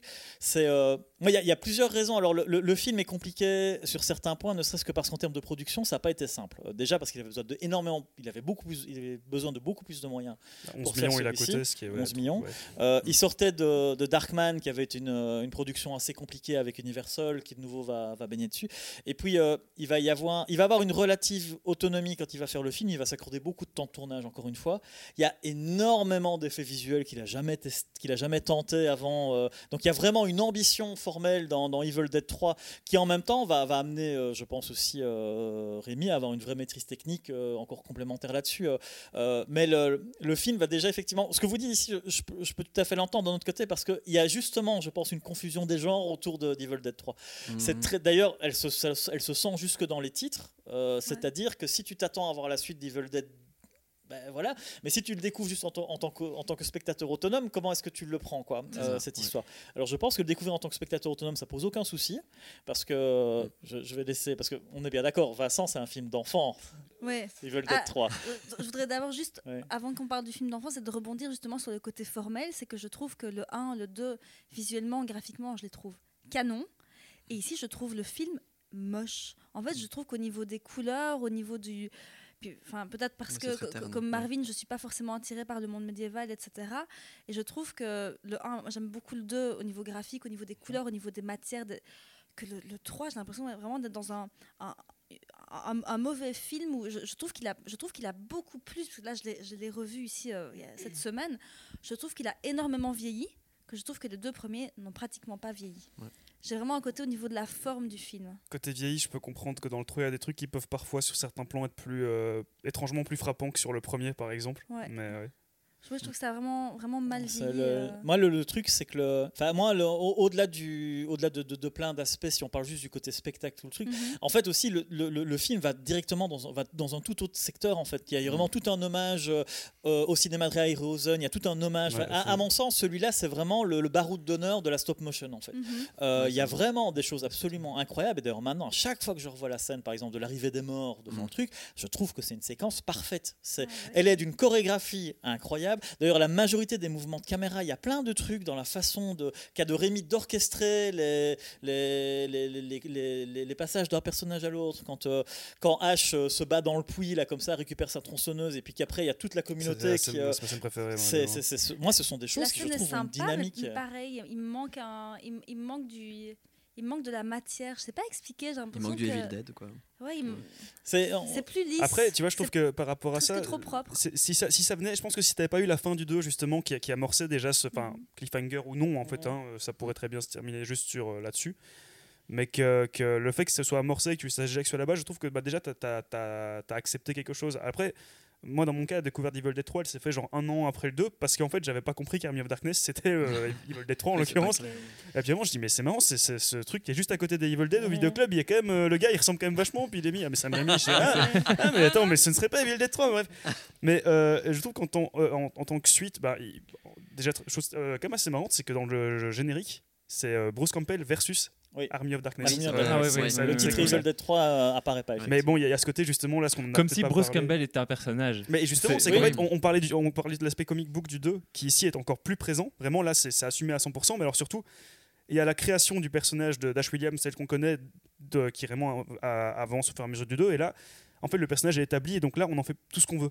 Et donc, Mhm. vraiment, il- ça part dans tous les sens. Et, et le film est, euh, ne fait vraiment, il n'y a plus d'horreur. Enfin, il y a, il y a des légers éléments encore. Et je crois que les scènes Ils- gore ils sont sont justement dans la Ils fosse sont au peut-être juste euh. graphiques en fait. Ouais, c'est ça. C'est Et encore, le, graphique, le gore intervient vraiment seulement dans la scène, je crois, dans la, dans la, Oui, c'est dans des la jets de fosse, sang, quoi. dans la Après, fosse, euh, oui. Des jets de sang, une tête coupée. Ouais, un truc, ouais. mais après pour le reste Ouais. c'est tout quoi et puis après ça part dans la 100% comédie et aventure et je trouve que Mhm. malgré tout malgré qu'on Quand- qu'on- on sort de cadre et tout on garde ce truc de bah il y a les codes David Dead qui restent par rapport au comportement de, de- des personnages et malentours euh. Ouais, le- le- et j'aime justement, moi j'aurais tendance à vouloir le défendre d'autant plus pour le culot de changer Ouais. de genre en fait. De justement d'un coup opérer un revirement en se disant, et en même temps d'installer quelque chose effectivement d'un petit peu inconfortable au début, de se dire, mais je vois quoi là en fait? Euh, Exactement. C'est alors effectivement, nous on- ah, par exemple, si je reprends nous l'expérience qu'on a eue en tant que spectateur, on était chaud bouillant pour le voir et on acceptait complètement le contrat de se dire, le 2 se termine dans le truc médiéval, ok, boum, on switch. On va pas avoir le même genre de film. On va pas, on va pas se retrouver dans un huis clos. On va être comme ça. Et nous, en plus, comme je dis, en tant qu'amateur de fantasy, de récits de trucs, on était, mais on s'était dit, mais le mec qui va faire Sam Raimi va nous foutre ce personnage avec les moyens de faire quelque chose dans un univers, euh, dans un univers fantastique. On était euh, et, et- et en plus, on avait euh, une énorme sympathie pour ce connard de H parce Mm. que ça devient vraiment Oui, un connard. et qui devient un héros aussi Ouais. virtuellement invincible hein, je trouve aussi euh, par plein d'aspects encore plus que dans le 2 Mais en fait, ce qu'il y a, c'est que vous avez un peu tout dit, hein, mais euh, le, le- le point que je voulais amener, c'est que je sens vraiment dans Army of- Darkness qui va au bout d'une dynamique. Euh, c'est comme je dis, on sent qu'il y a des changements de ton qui s'opèrent dans Evil Dead 2 et qui se concrétisent réellement en fait dans Evil Dead 3. Et en fait, comme tu le disais, la vision que je peux avoir de, de Army of Darkness presque comme un film pour gosses, c'est parce qu'il est vraiment dans du potache. C'est comme tu le dis, c'est du potache. C'est vraiment là pour rigoler un petit peu en, se tapant euh, le coude dans ouais, les côtes. Quoi. Bah, a- et- Il y a eu beaucoup de trucs d'ailleurs quand le, le 3 euh, et il a été très diversement apprécié même s'il génère quand même un c'est un vrai film culte hein, je pense en, en l'occurrence. C'est ça. Et puis, euh, je veux dire, même le, le fait qu'ils ils choisissent de mettre vachement la pédale douce euh, au niveau du gore et Mhm. que cette, euh, cette dernière séquence, il y a ce dernier tiers comme ça, donc qui est la bataille euh, avec l'armée des ténèbres, en fait, qui a plus des relents épiques que des relents Ouais, euh, ouais. horrifiques en fait. Ouais. Et moi je suis là, vois, qui je court vois dans un la grand- bataille. j'ai l'impression de voir un grand film d'aventure, euh, Ouais, tu vois. ouais. euh, Bah, bah, D'ailleurs, le, le côté film d'enfant, moi, c'est le seul Evil Dead que j'ai montré à mes gosses. Ah, C'est parce ils que laisse Indiana Jones aussi que j'ai pas aimé le 3. Non, non, mais c'est c'est, ça. c'est- c'est le, le- le rapport au cinéma d'aventure est super important dans celui-là, très clairement. C'est, c'est- H devient. En fait, tout ce qui, tout ce qui pouvait déjà suggérer de par la, la- la- la- le, le physique qu'il, a, qu'il avait à la fin du 2, tu as l'impression qu'ils disent maintenant, il faut qu'on aille au bout de ce truc-là. Quoi. Et donc, euh, et d'ailleurs, le, le- le- le concept après allait vraiment être très clairement de mettre H encore dans d'autres univers et Mhm. dans d'autres trucs. C'est vraiment, on tourne autour de lui là-dessus.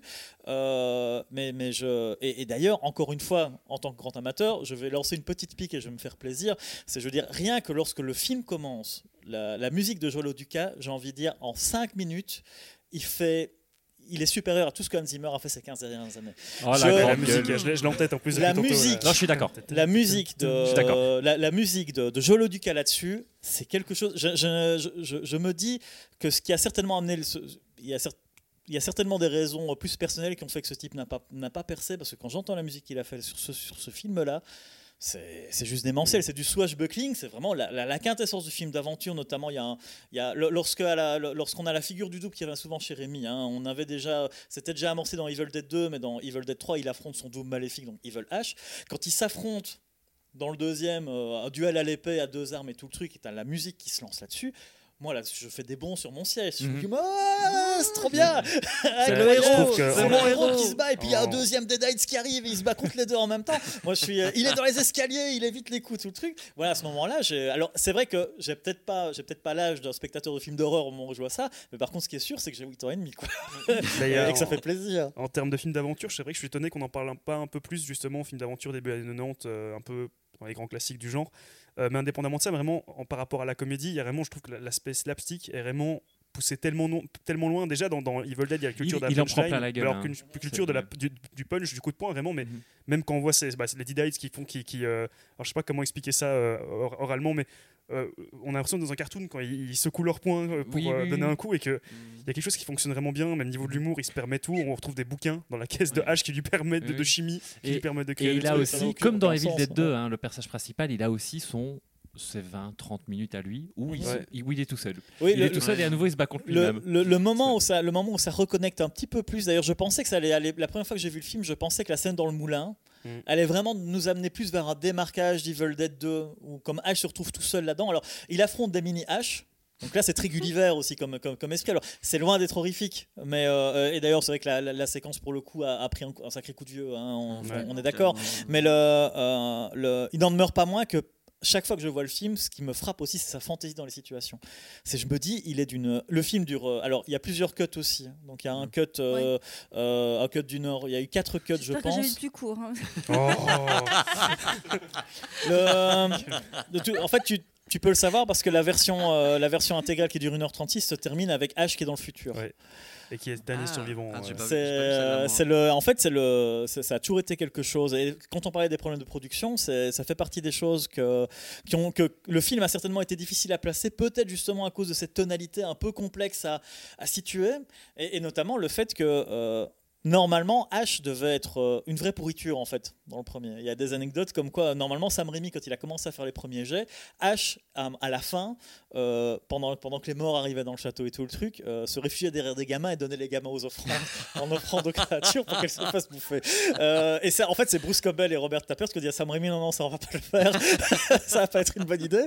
Euh, mais avis, tu sens bien plus tu sens bien, tu sens bien qu'à ce moment-là, en fait, ils partent vraiment. du- C'est vraiment H. Tout commence à tourner autour de H, en fait là, et, et notamment à la fin, à la fin du film, la fin originale qui avait été montée, euh, mixée, étalonnée, mais que mais que Rémi a dû retourner finalement. On a H qui fait encore une fois, euh, qui écoute pas ce qu'on lui dit, qui fait une connerie et qui dort trop longtemps et qui se réveille dans un futur. En fait, il sort de chez, il sort d'une grotte dans laquelle il était, il se reposait. Il arrive, il dit ah, ah, ah, le, je, je suis Avec rentré des longs chez moi. une longue barbe. Et en là, fait, il a dormi 100 ans de trop. Et il arrive, en fait, il est de la vallée dans laquelle il se trouve est devenue une espèce de gigantesque dépotoir dans lequel on voit euh, Ouais. Big Ben et tout le truc. Il s'effondre dans un final à la planète des singes en disant Ah, I sleep too long.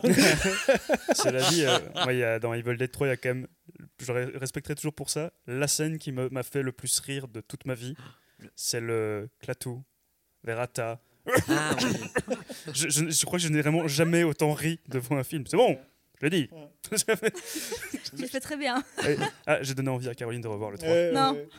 Non, non, non. Non, non, moi je l'ai vu euh, d'ailleurs. euh, je, je crois que c'est un film que j'ai dû voir facilement euh, 15 ou 16 fois aussi. Euh, on l'a revu récemment, on a revu la version longue d'ailleurs euh, euh, il y, a, pas longtemps pour justement vo- voir le truc.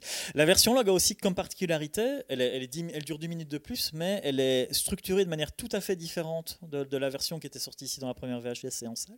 Euh, et notamment, en fait, on voit que Rémi prend vraiment soin dans son cut initial à faire en sorte qu'il y ait par contre une grande cohérence au niveau de la bataille.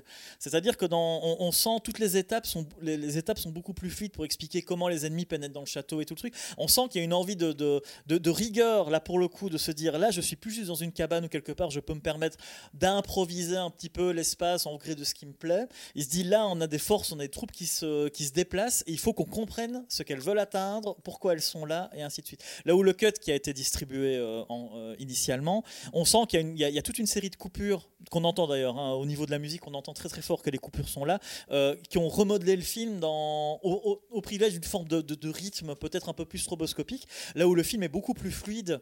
euh, le film, le cut original de, de, de Rémi est beaucoup plus fluide dans ses Mhm. déplacements. Il y a vraiment une spatialisation qui est beaucoup plus rigoureuse sur ce qui se passe, et donc ça montre en même temps, et ça je pense que c'est tout au crédit de Rémi, c'est qu'il se répète pas quoi. Mhm. Il se dit, je veux à chaque fois reprendre, euh, je me repose pas sur mes acquis, je vais encore plus loin, je fais autre chose. Mais il change tout et à la fois tu retrouves vraiment des, grosses. Moi par exemple, un qui m'a frappé, c'est notamment dans la manière dont le héros se- Déjà dans le premier Evil Dead, tu avais la scène euh, vers la fin où il descend dans la cave. Euh, Alors je- là j'ai un trou de mémoire, je ne sais plus exactement ce qui, ce qui, ce qu'il y fait, mais bref, il se prépare pour le- le- l'affrontement final, je veux dire. Dans le 2, il y a ce moment où il se prépare avec la tronçonneuse, le fusil. Et là, il y a ce moment où on lui, on lui re- regreffe une main en métal, etc. Et il y a ce côté où il y a les mêmes manières de filmer, les mêmes zooms, Oui. les mêmes. Et donc Et il y a vraiment des récurrences où il garde une cohérence interne. Et surtout, trouve. à un moment, il crée des pièges, il crée une machine de la mort à partir de sa voiture. Oui, mais il y avait- dans sa voiture, il y a attends, tout. Il y avait des, il y avait des bouquins de chimie dans sa voiture, Vincent, Voilà. tu comprends pas. Euh, Mais là, très clairement, le côté effectivement plus parodique est, est- est nettement présent. Après, si c'est pas ce que tu es venu acheter, je peux imaginer que ça te, ça, ça, ça te dise, oh, hop, hop, hop, hop, hop, c'est quoi cette histoire là? Euh, Mais euh, d'un autre, d'un, autre côté, le... je ne sais plus ce que je voulais dire avec tout ça. Euh, Désolé. Ça, je m'excuse. De toute façon, sinon Vincent me fait signe de passer à la suite. Donc si tu ne sais plus ce que tu veux dire, si tu veux, je passe à quelque chose qui m'excite beaucoup plus. La comédie musicale. Oui. Sauf si tu avais encore un petit mot à dire, Christophe. Euh, mais qu'est-ce que si bah, Je pourrais peut-être dire que le, normalement, il y avait un Evil Dead 4 qui aurait dû enchaîner assez Ouais. rapidement. Et l'idée, c'était que ça se passe dans le futur. Et que justement, la hache s'associait avec des robots euh, pour affronter les Dead Eyes qui étaient encore. J'aurais euh, peut-être qui mieux aimé les robots présents. que le truc médiéval dégueulasse Ouais, je à la aussi, ouais, Jacouille. hein, mais, euh, C'est pas à la Jacouille. Revois les visiteurs et là tu vas ressentir ta douleur. hein. vraiment, à la punchline. vraiment. Parce que là, je, me rappelle, j'ai un pote qui avait vu, euh, un, pote journaliste qui avait vu Les Visiteurs en salle la première fois. Il trouvait le film tellement dégueulasse qu'il pensait qu'il avait vu une copie de travail.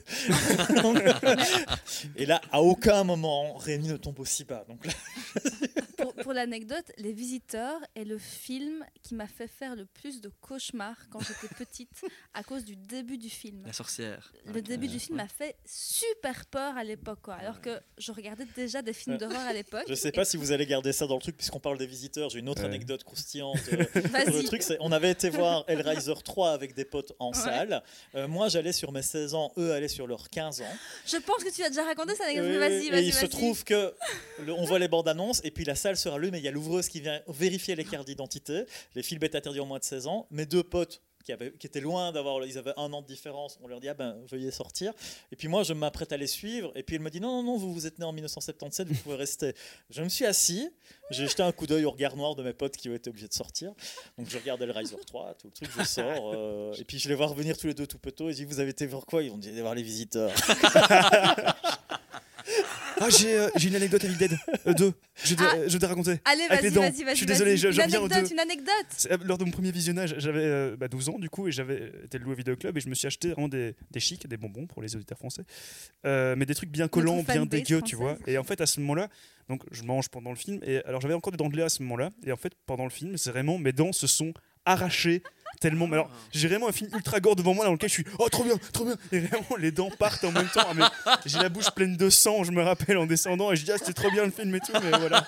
Comme ça vous avez mon anecdote, euh, voilà. T'aurais regardé la mouche à ce moment-là, t'aurais commencé vraiment à flipper. Là. ça, merde, je me transforme en Un peu gars. de qui sort des doigts, tout ça.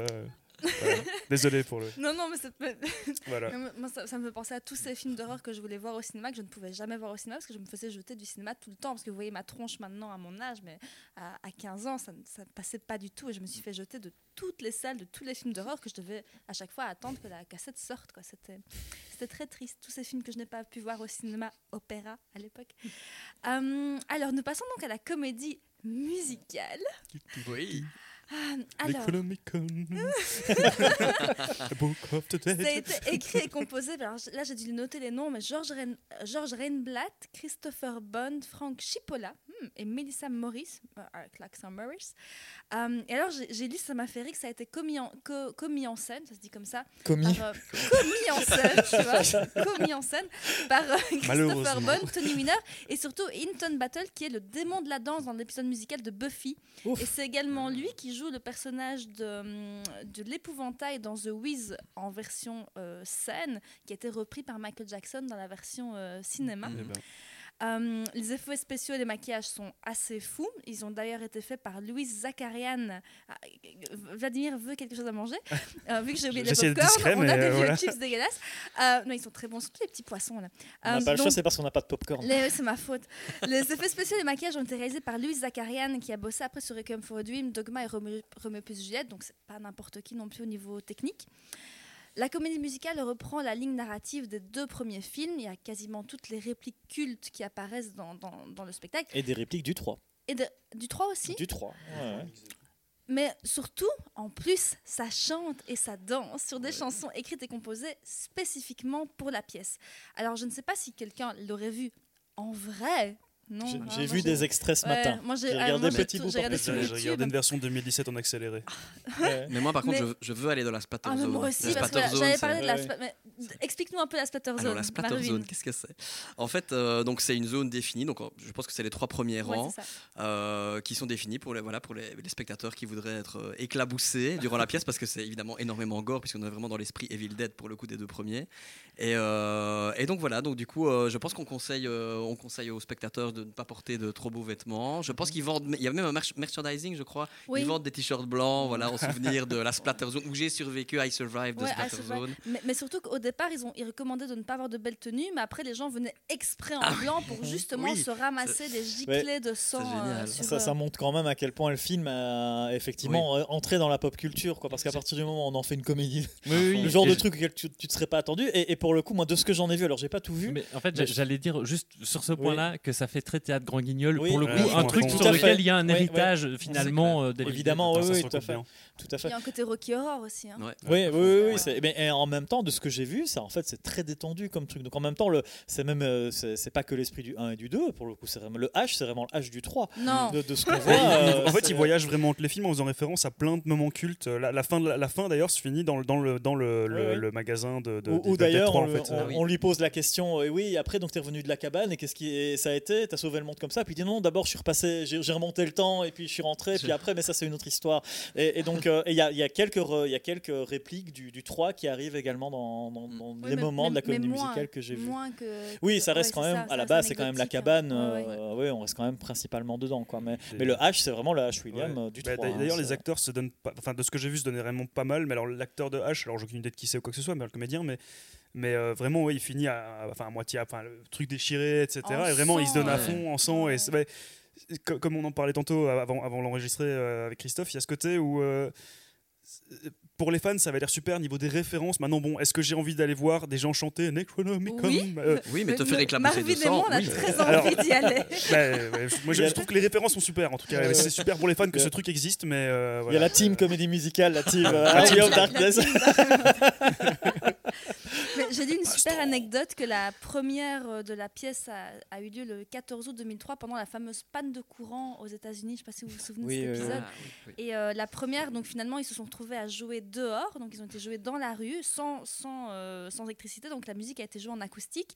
Les bruitages étaient effectués à la bouche dans les coulisses par, euh, par l'équipe. Et quand le noir est arrivé, parce que c'était le soir, donc quand la nuit est tombée, heureusement c'était en été, donc c'était pas trop tôt, parce qu'il n'y a aucune lumière, ils ont éclairé la fin de la pièce avec des, des voitures, avec les phares par des voitures. C'est Et je me dis, ça doit être dingue, tu te retrouves là, Ouais, panne ouais. de courant, les acteurs commencent à jouer ça dans la rue, j'ai des frissons rien qu'à y penser. Quoi. C'est Donc c'est- incroyable. c'est c'est 2003, hein, c'est ça la Ouais, la première. euh, Finalement, ça va dans le Ouais. sens du premier film. hein, Oui, complètement dans l'esprit du pense, premier euh, film. Incroyable. c'est, euh, c'est- c'est- génial. c'est c'est 10 ans après l'armée des ténèbres. quoi. C'est vrai qu'entre temps, je pense ça. que Sam Raimi essaie quelquefois de monter le quatrième, mais sans que ça fonctionne. Entre temps, j'étais né aussi. Entre non, c'est ça que Sam, Raimi- a mis des années à s'en remettre en fait de la naissance de Vladimir. c'est- Pendant ce temps-là, Sam Raimi après, il a, il, il est parti sur d'autres trucs. Il a fait Mort ou Vif. C'était ça que je voulais dire tout à l'heure. Je m'en rappelle, c'est que en fait certains gimmicks qu'il utilise dans, dans, dans Evil Dead 2 et dans 3 notamment ces séquences qui résument toute une série d'actions et tout ça. On va voir que c'est vraiment quelque chose qui va cultiver énormément dans les films Mm. qu'il va faire après, euh, que ce soit Mort ou Vif où tu as quelques duels qui passent filmés exactement de la même manière. Tu as des scènes dans Spider-Man, notamment la fabrication du costume et des Ouais. trucs comme ça qui sont complètement dans l'esprit euh, dans, dans l'esprit d'Evil Même un plan Donc, euh, simple, hein, si je me rappelle bien, il y a au moins Mhm. quelques séquences avec la voiture, il me semble, qui, qui euh, rappelle Evil Dead dans la manière dont c'est filmé, mais euh, ouais, ouais, ouais. C'est hein, assez étonnant d'ailleurs de voir à quel point, euh, une fois qu'il va sortir d'Evil Dead 3, euh, et, et puis donc il va, il va, là encore, on sent qu'il a envie de changer de genre, euh, Sam Raimi. Ce qu'il va faire mort vif, il va partir dans un western, l'endroit où tu l'attends pas du tout. Euh, et puis après, il va faire un plan simple, un, un polar beaucoup plus a priori sage et tout ça. Donc voilà. Puis après, il va même faire un film avec Kevin Costner pour l'amour du jeu, une comédie romantique, tout le truc. Euh, puis il va faire Intuition, où là, il revient dans le fantastique, mais loin d'être dans le grand, grand guignol aussi. Donc euh, il y a très clairement quelqu'un qui a un peu, voilà, un peu à la manière de Peter Jackson aussi, quand après Branded, il va faire Créature Céleste, qui se dit je peux pas, je peux pas rester dans le même créneau, quoi. Faut que je parte euh, expérimenter ailleurs, faut que je Mais me quel perfectionne, pied, faut que je quel travaille. pied euh. de faire ça? Quel Mhm. pied de pouvoir ne, ne pas rester dans un, un seul créneau. Quoi? Oui, oui, oui, tout à fait.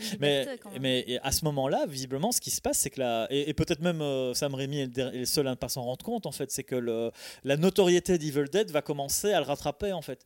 Euh, et que notamment, euh, quand il va faire Intuition, bah, c'est euh, c'est Keanu Reeves veut faire le film parce que c'est Sam Raimi qui le réalise, parce qu'il est fan Mm. d'Evil Dead. Et en fait, il y, a- il y a- il y a plein. euh, toute la place qu'il a pu occuper, du coup, dans le créneau du fantastique horrifique commence vraiment à, le positionner euh, pour pouvoir accéder notamment aussi au budget de Spider-Man plus tard. Et, parce que quand, Rémi, c'est ça, le, lien organique que j'ai avec Rémi est le même qu'avec Peter Jackson, c'est que quand j'ai vu que ce gars fait Spider-Man, euh, on se dit oh merde c'est trop bien c'est le gars euh, qu'on a vu faire on avait presque l'impression dans toutes les histoires qu'on racontait sur lui qu'il a commencé à faire ses films avec ses potes comme nous on a envie de Mm, faire des films exactement. et là maintenant, il, a, il, il- il accède à des hauts budgets hollywoodiens, il accède de la même manière que Peter Jackson va faire Le un Seigneur très des bon Anneaux. Hein. Bah, bien sûr, oui, oui, tout à fait, tout à Euh, fait. ouais. Et qui est complètement Sam. Raimi d'ailleurs.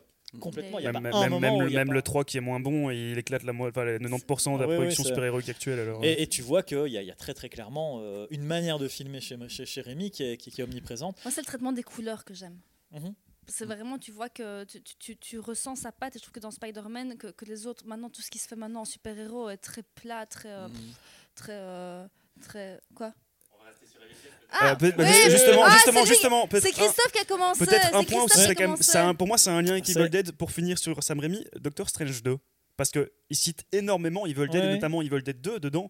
Et Mais c'est- euh, c'est très étrange hein, quand même. C'est- euh. c'est- et- Enfin, et- ça a du sens d'en parler pour moi. hein, Maintenant, on peut. Non, non, non, mais ça, ça- en même temps, ça, ça, ça, ça va infuser. En fait, ce- que je voulais dire aussi avec là, c'est que paradoxalement, il est jamais vraiment revenu à Evil Dead. Mhm. Alors que il a, par exemple, quand il a fait Drag Me to Hell, c'est c'est sa propre société de production qu'il a fait. En fait, il a les moyens de refaire du Evil Dead en- sur grand écran maintenant, Sam Raimi. Visiblement, on le plébiscite, puisque, comme Vladimir vient de le dire, on lui demande de, de- de citer, euh, dans, un- dans un Marvel, on lui demande de citer Evil Dead. Et par contre, visiblement, il s'en tient assez éloigné, quoi. Mhm. Hor- hormis, euh, hormis la série TV, mais dont tu pourrais te dire qu'il aurait pu lui donner une toute autre ampleur, quoi, en fait. euh, Mhm. euh, et là, euh, apparemment, il y, a- il y a quelque chose qui, qui, sur lequel il a peut-être pas forcément envie de revenir vraiment, de mordre complètement dedans, quoi. Mais justement, ici, donc, on, on arrive en 2014, c'est sorti en 2015, donc euh, j'imagine que ça a été réalisé en, en 2014. La série H versus Evil Dead, qui a donc été créée par Sam Raimi. Il a d'ailleurs réalisé le premier épisode avec son frère. ouais, euh, qui apparaît souvent dans tous ses films d'ailleurs. Voilà. hein, euh, Comme la voiture. Ouais, c'est un peu comme une pièce. Euh, ouais. C'est trois saisons de 10 épisodes chacune et Bruce Campbell reprend son rôle en version de lui tellement... C'est tellement gai de pouvoir le faire en tant que femme parce que vous, vous pouvez tellement dire des choses comme ça, mais qu'est-ce qu'il est pendant dans la série euh, Vlad, tu vas nous résumer donc Euh, on la parle- série. On parle de la série avant le remake alors. Écoute, Ah non, euh, pareil, oui, parce qu'on on parlait de la série, Oui, donc oui, allons-y. hein. Ok. Alors, j'ai Son remake, c'est de la J'ai merde. juste besoin que vous me répondiez. J'ai juste avoir besoin que vous me répondiez à un moment, vous allez vite comprendre. Alors, euh, des années après les événements d'Army of Darkness, Ash Williams continue sa carrière de magasinier parce que oui, il bosse dans un, dans un magasin euh, électroménager dans lequel ils vendent aussi des ce qu'on voit à la fin du, du 3, du 3, officiellement. exactement. Officiellement, ouais. Euh, avec pour seule devise, chez prix Les, prix, sont bas. Ah, merci. Shop smart, shop Euh, as smart. Je l'ai découvert en, en VF Evil Dead 3, donc j'ai. Voilà. Mais c'est oui, c'est ça. La, la- la VF Devil Dead 3 est une des seules VF que je préfère presque à la VO, alors que d'habitude je suis très intégriste là-dessus. Ils ont, rajouté, ils ont rajouté plein de petits gags chez les squelettes qui racontent plein de conneries Ouais, tout le oui, temps. euh, qui amènent Comme Elle est belle comme un chaudron. Oui, oui, oui, c'est- c'est- c'est- elle est belle comme un chaudron. Oh, elle est belle comme un Il y a plein de trucs qui se sont lâchés. Complètement fou. Mais donc on revient à la série. Euh, partage- partageant sa vie entre le travail et ses, euh, entre le travail et ses soirées en solitaire dans sa caravane, son existence semble plus avoir beaucoup de sens. Un soir, ivre, Ash se met à lire un passage du Necronomicon toujours en sa possession. Pourquoi? Euh, Et relance donc une invasion de démons en tout genre, accompagnée de deux collègues, Kelly et Pablo, donc deux nouveaux personnages, mais surtout de son fusil à canoncier et de sa tronçonneuse. Ash est fin prêt à devenir El Yefe, El Refe, pardon, El, j'espère rouler l'air, la légendaire tueur de Delight, Groovy. Mais oui, mais c'est ça en fait qui est génial avec cette série, rien que ce concept de base, de se dire, il rentre éclaté, tu vois. Et je, voilà, je, je veux lui dire de la poésie, tu sais pas trop, il bourré le gars. En plus, sa séquence est trop marrante parce que Ouais, s'en souvient pas. Et au moment où il, il se demande pourquoi il y a des choses étranges qui se passent autour, autour de lui, il- tout d'un coup, il se rappelle, il fait oh merde, c'est vrai que j'ai fait ça. Alors, le, le- ouais, je, je, je sais pas, il y a quelque chose dans cette série qui me la rend super sympathique et pourtant j'ai du mal à, à comprendre exactement pourquoi, sauf peut-être que c'est peut-être le Evil Dead que j'aurais pu écrire quand j'avais 15 ans en fait. Mmh. Ah, C'est-à-dire c'est que le, fan-film. le, le- le concept de base même de H qui est juste complètement pété parce qu'il essaie d'impressionner une nana qui récite une... Ça n'a aucun sens, mais ça me rappelle des petites parts de jeux de rôle qu'on pouvait improviser avec des potes, du genre, on va se faire un truc à la Evil Dead dans une maison et ça commence comment Ah, Il est trop con, il a trop bu et il fait le truc. Et en fait, j'ai vraiment l'impression de retrouver un peu ce truc-là. D'ailleurs, histoire de poursuivre l'histoire de l'été de mes 16 ans en tant qu'on est dedans, c'est quand, le- quand la série est sortie et que l'épisode pilote a été diffusé, j'ai repris contact avec mes deux potes de l'époque et on s'est fait on a été chercher des pitas Cool. comme on se les bouffait à l'époque et on s'est Ah. maté les trois premiers épisodes de la série parce qu'on s'est dit non, H Oh, c'est versus. Evil Dead Kyria, faut qu'on se le mate quoi. Faut qu'on se le mate ensemble. Euh, et, euh, mais après, le, le, ouais, le côté fan film, je suis assez d'accord avec toi, Vlad. euh, Mais je trouve que ça s'essouffle euh, déjà dans la saison. Moi je, moi, je 2. sépare la saison 1 de la saison 2 et 3. Ouais. Clairement, la saison 2 et Ouais, 3, moi j'aime pas du tout, à vrai Non. dire. À la saison 2, moi je me suis vraiment essoufflée, je me suis un peu forcée à regarder la suite. Et je disais à Vincent, je n'ai pas vu les tout derniers épisodes, je ne les ai même pas regardés. Et ici, je voulais le faire cette semaine, je n'ai pas eu le temps. Je n'ai pas vu la fin de la série, j'étais lire un peu comment ça se terminait, mais j'ai pas vu la fin parce que j'ai vraiment craqué. euh, j'ai craqué. Et toi, Marvin? J'ai pas, j'ai pas vu la fin non plus. Non, mais non, tu vois, Je me suis arrêté, je pense que je me suis arrêté début de la 2, je crois. Ouais, Parce qu'effectivement, il y a un sentiment de. on- on- pour moi, on tire un peu le truc. Et puis, Mhm. euh, euh, voilà. Bon, je, pense que, je trouve que la saison 1 est très très bien construite et, et- et tient vraiment le coup. Mais après, euh, Ça ouais, ça s'effrite, s'essouffle, hein. ouais, tout à fait. Par ouais. contre, formellement, au niveau visuel, C'est oui. magnifique. Ouais, Au ouais. Niveau des giclées de sang, il y a, il y a un, des, un des épisodes, ça fait longtemps, euh, où euh, Pablo se prend une mare de sang dans la Mm. gueule. Je crois que c'est le premier épisode, le premier ou le deuxième épisode. Il se Tout prend. Mais vraiment, il y, a- il y a une scène que j'ai vraiment, mais je n'arrive plus à, à restituer l'épisode, où il se prend, mais vraiment une mare de sang dans la gueule. Et je me suis même dit, waouh, c'est quand même super cool qu'on accepte ça. Enfin, c'est débile, mais je trouve qu'il y a tellement de, maintenant dans, dans certains, dans certains, euh, certains films d'horreur, parfois, petite réserve en fait au Mhm. niveau des giclées de sang. Je trouve que là, on y Là, est. on y quoi. va, ouais. je crois que c'était le contrat grand guignol du truc qui, Mm. était, qui était placé depuis le début. Moi, par contre, la- la- le- j'aurais plus de réserve sur la forme. hein. Le- le- je trouve que le côté euh, sang numérique, euh, tout le Ouais, machin, là, qui, est- qui est visuellement, assez. euh, la bon, voilà, photographie est vraiment dégueu. Moi, je j'adore. trouve. En tout cas, n'est pas la ne, fait pas la photographie. Pour moi, pour le coup, ce que tu disais sur le 3, moi, je le ressens vraiment ici. Ce côté, Ah, même dans la saison 1 que j'aime bien, hein, la photographie qui me dérange vraiment. Maintenant, moi, c'est une série, même dans la première, la première saison, où je trouve que pour les fans, elle est géniale parce qu'elle se suffit vraiment bien à elle-même. En fait, Ouais. je trouve, malgré un, un final qui appelle à, évidemment à une suite. Euh, D'ailleurs, la fin, je peux spoiler la fin de la saison Bien 3 où, euh, bah, la fin de la saison 3 amène justement un truc futuriste euh, Mhm. bon, qui n'aura Ah oui, il fait le lien avec. alors, euh, il- jamais lieu, si ce n'est qu'a priori, euh, il, y a peut-être- il va peut-être y avoir une suite en série euh, d'animation. Ouais. Voilà. Ah. Mais Mais le- euh, Apparemment, ce qu'il y a, c'est que aussi, je pense qu'il y a une grosse lassitude, parce que je pense que visiblement, ça a été très difficile pour Bruce Campbell de faire la saison 3. Mm. Euh, il commence à se faire chier, visiblement. Enfin, ça se bah, il a dit qu'il arrêtait là maintenant. Oui, oui, il a dit euh, H maintenant, c'est Ah rangé, c'est mis de côté. Moi, c'est c'est une série pour laquelle, en fait, déjà, alors c'est bête, hein, c'est un argument euh, qui vaut ce qu'il vaut, mais elle m'est sympathique parce que c'est des épisodes de 30 minutes et c'est un format Mhm. que j'adore. Ouais. J'en peux plus des séries qui font une heure par épisode euh, là-dessus. Donc, déjà, du coup, ça me permettait en fait de me les enchaîner très facilement là-dessus. Alors après, ça mange pas de pain, tout le truc. Mais je trouve qu'il y a un côté. euh, euh, D'ailleurs, Bruce Campbell regrettait. hein, ils ont travaillé. C'est une chaîne qui s'appelle Stars, hein, je pense, qui a, Mhm. qui a produit le truc et qui disait on aurait dû avoir plus de moyens que, cette- que ce que cette chaîne permettait d'avoir. Et apparemment, sur la première saison aussi, euh, Sam Raimi a bouffé une grosse, grosse, grosse partie de l'intégralité de l'argent de la saison pour son pilote et, et a laissé très, très peu de moyens, en fait, visiblement, à- aux neuf épisodes qui sont venus après. Euh, et, et je pense que ça, ça peut se sentir aussi parce qu'il y a des trucs qui font plaisir dans l'épisode pilote, la, la scène de la tronçonneuse, le, le truc où tu sens effectivement que Rémi euh, se lâche un peu, mais j'ai toujours un peu, un peu l'impression, c'est sympa, mais j'ai l'impression de voir Sam Raimi en pantoufle en fait, un peu Mm. dans, le- dans, dans- dans le pilote. C'est un peu, ouais, ça va, de toute façon là, je Mais- sais comment je fais, tout le Mm. truc, sans, euh, sans mordre spécialement dedans, même si on a un Ash Williams pour le coup qui est vraiment dans le prolongement de celui du 3. hein. Ouais. Mais je trouve qu'à ce niveau-là, il y a quand même ce, ce- Je suis de manière content que ça, de voir que cette série existe parce qu'en fait, quand je l'ai vu arriver, je me suis- ça me semblait tellement impensable de voir ce. ce- Autant j'aurais plus cru un Evil Dead 4 qui a vraiment une série euh, Mhm. de ce type-là. Mais alors, euh, justement, parce qu'on en parlait tantôt en off, mais euh, en 2007, Bruce Campbell a réalisé En un film off. qui s'appelle. euh, je deviens un peu pro comme ça.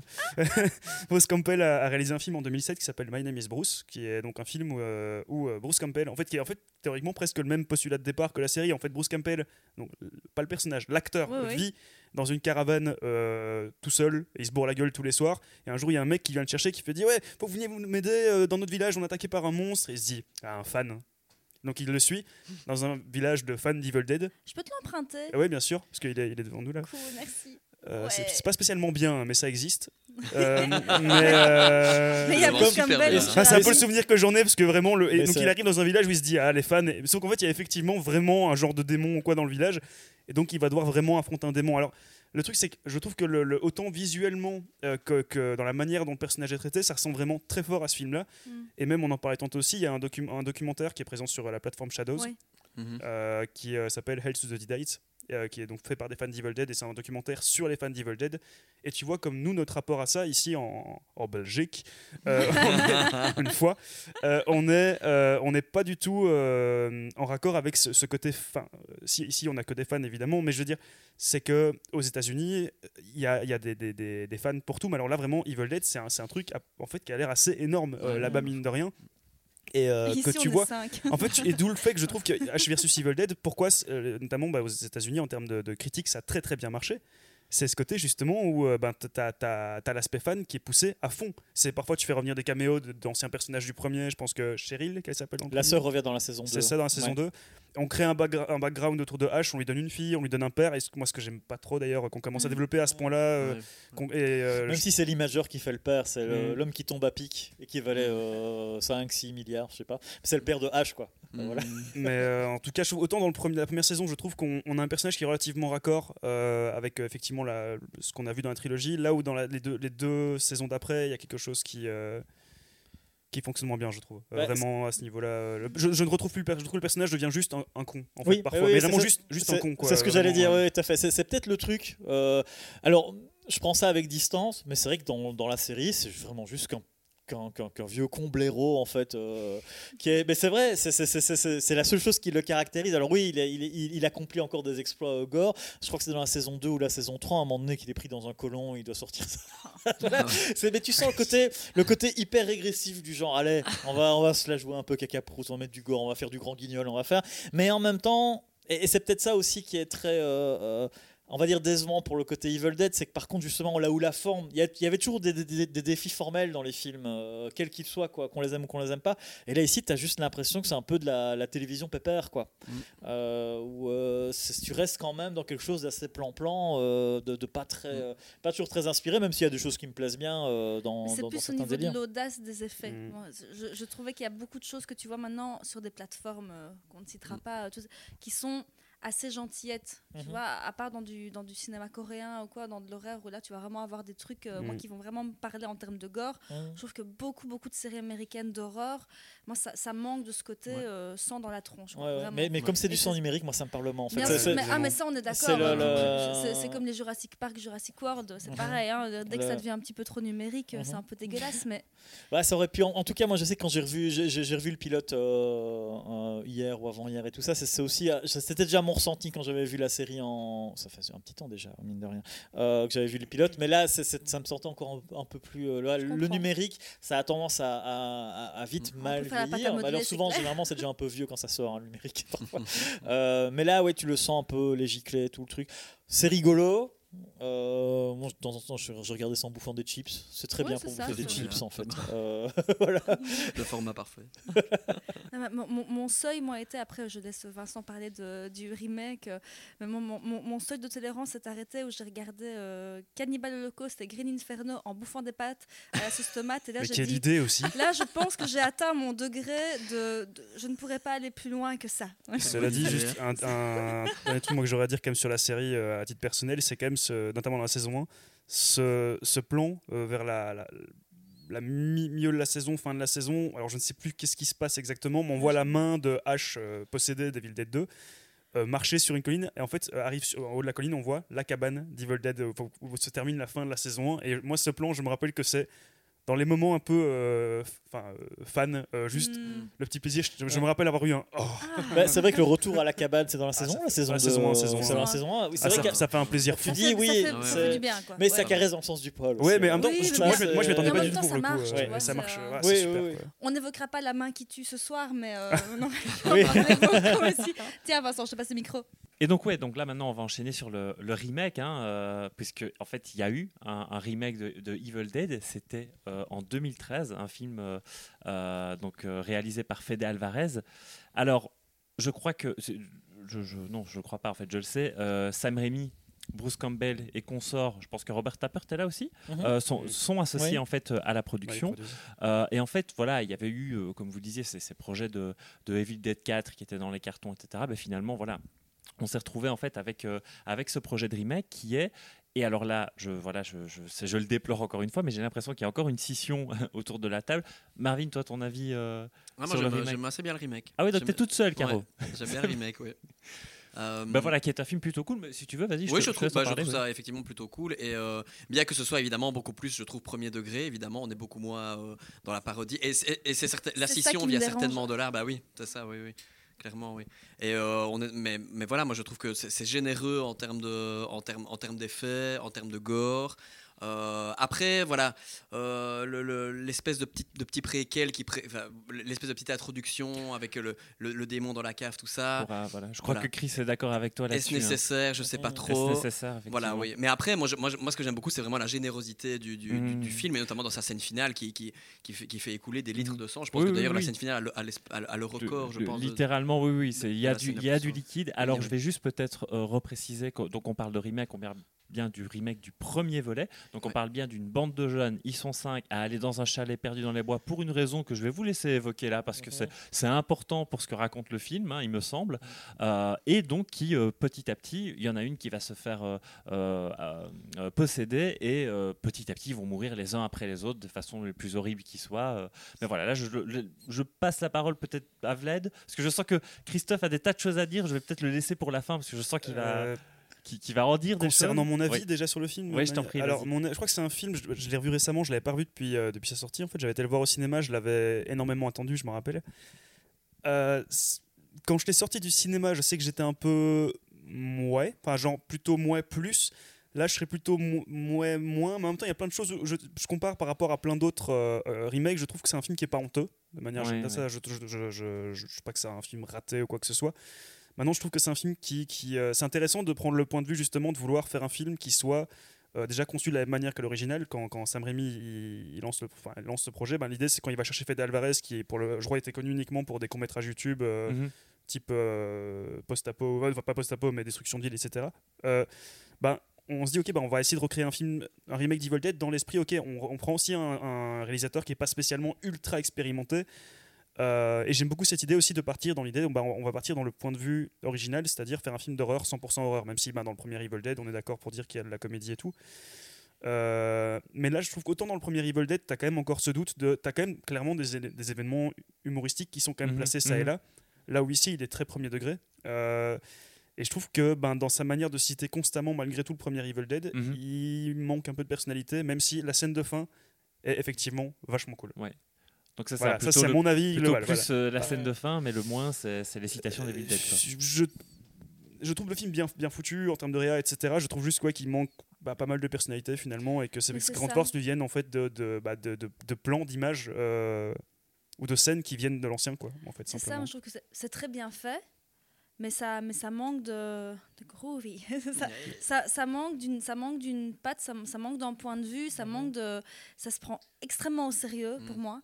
Et euh, je, je- je pense que oui, il me- manque le, il me manque le côté euh, léger que, que je voudrais dans, dans, dans ces. euh, c'est pour ça que je, je vais préférer la, la, la, tournure de la série que la tournure de ce remake, qui pour moi est vraiment, vraiment une, une, une pâle copie trop sérieuse de, de fans de cinéma. Quoi. Alors, je vais juste dire rapidement, parce qu'après, je passerai la, la parole à Christophe, parce que je sais qu'il pense à peu près la même chose que moi, que, en fait, dans le courant des productions horrifiques de l'époque, je trouve que c'est un des meilleurs. Ah, Voilà. D'accord Je- pour ça. hein, Je- d'accord. voilà, ouais. Je, je Surtout reste par rapport au remake d'une manière générale. C'est, je trouve que le, je, Ah, je suis je, je- je suis entièrement d'accord par, par rapport à ce que, ce que tu viens de dire, hein, Carole. Le- le- il y a, il y a- en même temps, ça montre à quel point euh, Evil Dead sans Rémi, c'est difficile. Parce que c'est sa patte, c'est sa manière de filmer, tout le truc. Alors, en même temps, et tout ce qui a été dit aussi ici, le, le, euh, le fait est que c'est le paradoxe. hein. D'un côté, ils essaient de s'en éloigner avec un côté premier degré qui en même temps est assez tendance à ce moment-là dans l'horreur. C'est quelque chose que. je- et là aussi, je suis entièrement d'accord avec Marvin sur la première scène, je comprends pas son utilité. Ouais. Mm. Euh, où, où là d'un coup on est dans une espèce en plus de truc un peu façon torture porn machin où tu Ouais. te dis qu'est-ce que ça vient faire là-dedans en fait? Le, ce côté on te montre la souffrance du personnage tout le truc Mais c'est très ancré dans, dans, dans son époque. hein. tout à fait oui c'est assez typique de cette et même de ce courant horrifique que moi personnellement dont je suis pas fa- fa- un, un fan du tout hein, ce côté on va te montrer la souffrance des gens on va insister sur leur douleur tous les courants post-so post-stel avec lesquels moi j'ai- pas mal de problèmes parce que justement ça tarde beaucoup sur la, la, la, la douleur le truc mais finalement tu proposes quoi en contrepartie quoi. Qu'est-ce qui elle- elle- pourquoi autant autant de, de- de douleur pour si peu de pour si peu de fantastique ou si peu de cinéma en fait au bout d'un moment. Euh, et donc la première scène est d'ailleurs on comprend pas ce qu'elle fout là parce Bah oui, qu'on n'en reparle plus du fait. tout après Oui, oui, de- oui. pour, pour- pour résumer la scène pour ceux qui n'ont pas vu le film, bah, on voit euh, quelqu'un un possédé ou une possédée qui, qui se fait brûler vif par, euh, par des gens euh, qui, euh, bah, qui, veulent ré- qui veulent éliminer le mal. Mais après, ces gens, après cette scène-là, les gens disparaissent. Par contre, on retrouve le cadavre calciné dans la cabane. Par les, les protagonistes retrouvent la cabane. Mais le Necronomicon est encore là. Tout le truc. Donc tu te dis qu'est-ce qu'ils ont fait? Les gens ont brûlé quelqu'un, puis ils sont partis Oui, en laissant ça. tout là. Et, et moi, moi, dans mon souvenir, en fait, quand je l'ai vu au cinéma, euh, je pense, dans, dans mon souvenir, ça, ça expliquait en fait l'origine du mal, en fait. Dans mon sou- Et puis en le revoyant, je me suis dit, mais non, pas du tout. En fait, la Ouais, scène ouais. n'a vraiment aucun intérêt. Oui, oui, ça, Euh, tu et, et ouvrir le film là-dessus, ça Mhm. n'a pas de Ouais, sens. quoi. Et puis après, bah, toute la démesure de Rémi. Justement, là, pour le coup, formellement, le film innove pas spécialement. T'as pas spécialement d'idée de mise en scène. T'as as des variations sur les scènes qu'on a déjà vues. Parfois, on te fait des clins de genre, ah, est-ce qu'ils vont prendre la tronçonneuse ou pas? Euh, Ou euh, la, la- la fille, on a un protagoniste dont la main est contaminée, puis elle se tranche le bras avec un couteau à viande. C'est exactement ce qui se passe dans le 2, mais filmé effectivement la plus. En même temps, à la fois plus premier degré et plus grand guignol. C'est un peu difficile de savoir sur quel, euh, sur quel pied on, sur quel pied on danse ici. Mais je trouve qu'en même temps, il y a au moins quelque chose de. Il y a un postulat, moi, dedans que j'aime bien.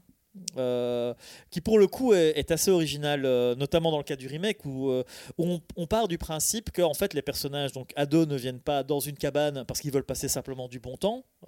Ils viennent parce que en fait ils veulent ils veulent qu'une de leurs amies se- se- soit, soit désintoxiquée quoi. Elle est en cure et tout le truc. Moi je trouve que c'est une idée super. Ouais. Pourquoi? Parce que déjà, pour une fois, euh, on a des ados qu'on ne présente pas, ou des jeunes adultes qu'on ne présente pas juste par le biais, ouais, on est fun, on se marre et tout le truc. Parce que ça, j'en ai marre. Ou Euh, alors, euh, ah, on est là parce qu'on a juste tous envie de niquer. oui, on a tous envie de niquer. donc- et je trouve qu'en même temps, Aussi. là où on, a- on avait évoqué quand on parlait de Vendredi 13 du fait que tous les personnages dans le remake de Vendredi 13 étaient extrêmement antipathiques, Ouais. ben là c'est pas le cas. Ils ont tous une raison d'être là et donc Ah, du coup ça m'amène moi. Je me souviens qu'on s'était retapé ce remake de Vendredi Euh, 13. oui, c'est ça, on est quand même au-dessus ici. Ouais, ouais, ouais. ouais. Et, et aussi avec une idée, mais qui aurait même pu être plus cultivée en fait, c'est de. Et, je trouve que c'est pas mal. Ça lance le film sur des prémices intéressantes de se dire, mais alors quand la possession du personnage arrive, puisque c'est évidemment la personne qui essaie de l'ex-drogué qui est possédé, c'est que les personnages ne reconnaissent pas les symptômes parce qu'ils pensent qu'elle devient hystérique à cause, euh, à cause du manque. Et je trouve que c'est une idée qui aurait été intéressante de développer encore davantage, quitte après à partir dans une démesure fantastique plus importante, mais de, de au moins il y a un postulat. Je dis, ouais, il y a quand même une idée. Oui, mais en même Euh, temps, est-ce que c'est de ça qu'on a envie avec Evil Dead? Bah, en fait, le- moi, le, problème que j'aurais par rapport à ça, c'est ce côté où, je- en fait, je suis d'accord, c'est bien de trouver un- une justification à leur présence. Et effectivement, ça justifie le fait qu'au début, qu'ils ne croient pas à, à- à- à quelque chose de surnaturel dans le comportement de leur pote.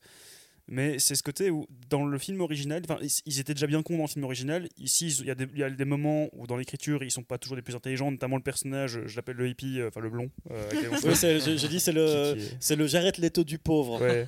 Par contre, il joue dans le film Si- Spring, euh, qu'il Ah ouais, faut que ouais. vous voyez absolument. Bref, c'est- Mais si euh, seulement il y a un Jared Leto du riche en fait aussi. Oui, c'est ça. À chaque fois qu'on parle Jared Leto, un enfant pingouin meurt sur le banquise. Oui. Un bébé Je pingouin, pardon. déteste ce type. Moi aussi.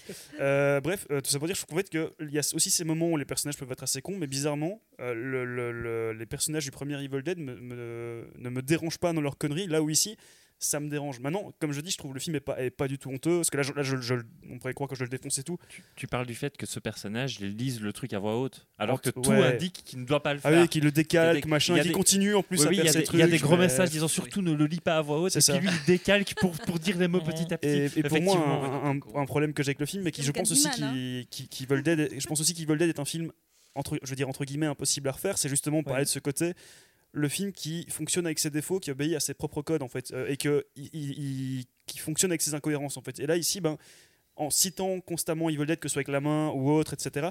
Ben, en fait, il n'y a pas d'autre raison que d'être là que de citer le film. Et dans le film lui-même, je trouve que ça n'a pas, dans le remake lui-même, ça n'a pas spécialement de raison d'être là. Mhm. Et en parlant des incohérences, je trouve que justement un des trucs que fait bien le film, là en l'occurrence, c'est euh, de, de donner corps en fait au mal, euh, ce qui, n- ce Ouais. qui n'existait pas vraiment en fait dans le premier film, où je disais justement, j'arrive pas à comprendre ce qu'est cette entité, comment elle se transmet d'un- individu à un autre, alors que là, tu as l'impression qu'il y a quelque chose de l'ordre du parasite. Il y a Mhm. quelque chose qui Mhm. prend corps, qui passe de corps en corps, et donc tu te dis, mais tant que- tu arrives en fait à avoir une lecture des événements et de te dire, ah le personnage que je suis là, s'il ne fait pas ça, il ne sera pas infecté, etc. Et, de pouvoir te dire ça, tu as une Euh, lecture plus claire des En fait, il y a- événements. il y, a quelque chose là-dedans qui me rappelle. euh, alors, la, la comparaison est peut-être un petit peu hasardeuse, euh, mais il y y a un peu de ça aussi dans le, dans le remake récent d'Hellraiser. Euh, C'est-à-dire une tentative en même temps de dire on va quand même essayer de s'éloigner de certaines choses du, du premier, de, de parfois développer des éléments mythologiques d'une autre façon et tout le truc. Mais à un moment donné, tu dis mais au bout d'un qu'est-ce que tu concernes finalement du projet de base? Pourquoi, pour- pourquoi, euh, pourquoi appeler ça Evil Dead? Je, je comprends, hein, c'est c'est Ouais, cette idée de se dire mais si tu fais un Evil Dead, à partir du moment où euh, tu t'en éloignes dans, les principes, dans, dans, dans, dans- dans ton précepte, moi je trouve ça, je trouve ça intéressant. Mais c'est vrai qu'après, par contre, chaque fois que tu cites le, fi- le film d'origine, j'ai l'impression que tu n'as pas, t'as pas de raison de le faire. C'est Donc- c'est un peu la même chose avec Et- le remake de Candyman. Je sais pas si vous avez vu. Oui, oui, je oui, l'ai le- le- Mais en fait, ce sont souvent des, des trucs. euh, C'est un peu paradoxal parce que tu. Tu- veux, et, et- et en même temps, je crois que je préfère cette optique-là de se dire on va réinvestir le, le truc, on va proposer un regard différent sur le film, on va essayer de le faire différemment, mais en même temps, il va pas, il va pas spécialement au bout de sa démarche parce qu'il se retient, tu vois, du genre non, il faut quand même montrer quelqu'un qui se coupe le bras. Finalement, alors à la qu'ils fin, intellectualisent trop en fait. Je sais C'est pas c'est s'ils des films qui doivent parler aux tripes. Oui, et, et là, c'est- il faut, c'est- il faut expliquer. enfin, je, je pense que c'est aussi d'une manière de, de- d'être sûr que le, le fan qui va venir en se disant je vais voir Evil Dead va quand même avoir sa dose de référence, de ça. clin d'œil à ce qui se passe dans le premier. D'autant euh, plus qu'il y euh, euh. il y a aussi ces, ces- ces clins d'œil très appuyés au style de Rémi. Ça, c'est peut-être ce qui m'a le plus dérangé. En fait, montrer une tronçonneuse, j'ai envie de dire, c'est le clin d'œil, ça va. Et puis en même temps, tu es dans une cabane au fond de la forêt, il y a une remise, il y a une tronçonneuse dedans, ça te semble logique, tu vois, ça, ça va, tu peux l'accepter. Mais quand il commence à faire des proto shaky cam comme dans le Ouais. film original, j'ai envie de dire, Oui, ah, un- là, tout à coup, j'ai l'impression que ça n'a rien à foutre là. ça, ça, ça- Voilà. ça cadre pas, ça cadre pas. Et c'est vrai que le... et en même temps, voilà, j'y- il y a une intention qui me paraît. Je trouve que Fede Alvarez, même Don- Breath qu'il a fait après, plutôt un film qui me plaît. hein, d'ailleurs que Ouais. je pense que c'est Robert Tappert qui, m'a- qui, qui l'a réalisé. Donc, je pense qu'effectivement, le, le, le- gars, euh, le, le gars, c'est ce qu'il fait, et ça vaut, et ça vaut le coup. Euh, et encore une fois, même en tant que film indépendant, il a, il, il a son charme, quoi, euh, clairement. Mais je peux pas empêcher de me dire que justement, même en termes de rythme interne, les références qu'ils font au 1, au 2, au 3, j'ai toujours l'impression que ça me sort du film en fait, plus Mhm. que me laisser rentrer dedans. Euh, même à la fin finalement, parce que oui, le démon se personnifie à la fin, mais c'est encore un doom maléfique du personnage principal. Donc en même temps, on, On- est, on est aussi dans une ouais. référence à. Evil Dead euh, 2 et 3, où il y avait déjà ce cas de figure là qui se présentait. Et, et c'est. C'est similaire en fait à la- à l'apparition, la seule apparition de Bruce Campbell dans le remake, qui fait aucun sens. Oui, c'est vrai. Le, le- il apparaît parce ouais. qu'à la fin du générique, du générique final, on a euh, hop, on a le visage dans un clair-obscur de, de Bruce Campbell Groovy. qui dit groovy, qui se retourne vers la caméra, il y a un zoom sur son visage et puis C'est ça s'arrête. Ouais. C'est pour prendre son cachet. Mais, mais ça, ça me donne vraiment l'impression de se dire on peut pas faire un Evil Dead sans, Sans- en même temps ouais. mettre un petit peu Bruce Campbell c'est- bizarre parce que lui- lui-même disait justement qu'il voulait pas, alors qu'il a la Ouais, production, qu'il voulait pas apparaître dedans, etc. Et donc c'est bizarre. On, on dirait que c'est vraiment pour satisfaire les fans. C'est pour ça que j'ai, en Ouais, fait, vraiment, ouais. que j'ai pas, c'est pas un film que je, c'est un film que je trouve pas fondamentalement raté. Je trouve ça, enfin, en, en tant que film lui-même, maintenant, je trouve qu'en tant que remake, il est un peu, il reste quand même dans ce symptôme de, bah, il vit dans la citation en fait. Et ça, c'est un truc qui, qui, moi me dérange euh, parce qu'il il est un peu trop. Maintenant, je trouve qu'il y a il y a pas mal de choses à, sauver dans le film. hein. Je trouve que les décors sont particulièrement beaux. Euh, je trouve Oui, que les oui, bois oui, sont vraiment a très, un- très, très, très bien foutus, etc. Euh, par contre, un truc qui m'a particulièrement frappé la première fois, ça vous a pas étonné que tout le film ils disent ouais le, le, enfin, le démon qui va sortir qui est donc le double euh, finalement elle, effectivement euh, doit dévorer 5 âmes machin bon finalement la, le monstre sort du sol bah finalement un coup de tronçonneuse dans la tronche euh, voilà en fait tu te dis mais bah en fait du coup c'est pas c'est Mhm. juste un, un, enfin, un, un zombie en plus enfin un en plus ouais, quoi. ouais, ouais, c'est vrai que- enfin je, je peux faire oh, pff, absolument c'est coup de ça. tronçonneuse mais voilà enfin Mais avec tout ça, qu'est-ce qu'on attend du nouveau qui va sortir? Evil Dead Rise Bah, ça fait peur. réalisé par je hein. sais pas qui Oui, pas L'affiche fait peur, moi je trouve. L'affiche Ouais. enfin, fait peur dans le mauvais sens. j'ai Quoi. vu le trailer, Ouais. euh, ça m'excite pas beaucoup. hein. Ouais, pareil. De ce que j'en ai compris, on, on sort enfin de la, be- la cabane dans les bois. hein. Ouais. Ça. Ça. Oui, oui, Ouais. c'est un univers urbain. Là, apparemment, passe dans un dans appartement. un immeuble là, pas vu Oui, bah oui, c'est ça. mais- Mais après, C'est- toujours un peu le problème. mais on- on- la, la première fois que j'ai eu le bonheur de collaborer avec vous quand on parlait de Star Wars, euh, j'en étais arrivé plus ou moins à la même conclusion. Alors, d'un autre côté, Top ou C'est- encore? Mais oui, mais c'est stop ou encore. Mais c'est-à-dire que le. Alors oui, c'est comme je dis, moi, quand, quand Ash versus Evil Dead, la série est sortie, j'étais super content de revoir ça avec des potes, de me dire les, les, les gens avec qui j'avais découvert ça 20 ans plus tôt, de se dire Ah, c'est encore là, quoi, les gars, euh, c'est cool. Et en même temps, j'ai envie de dire ouais, mais en même temps, est-ce que c'est encore si cool que ça, quoi?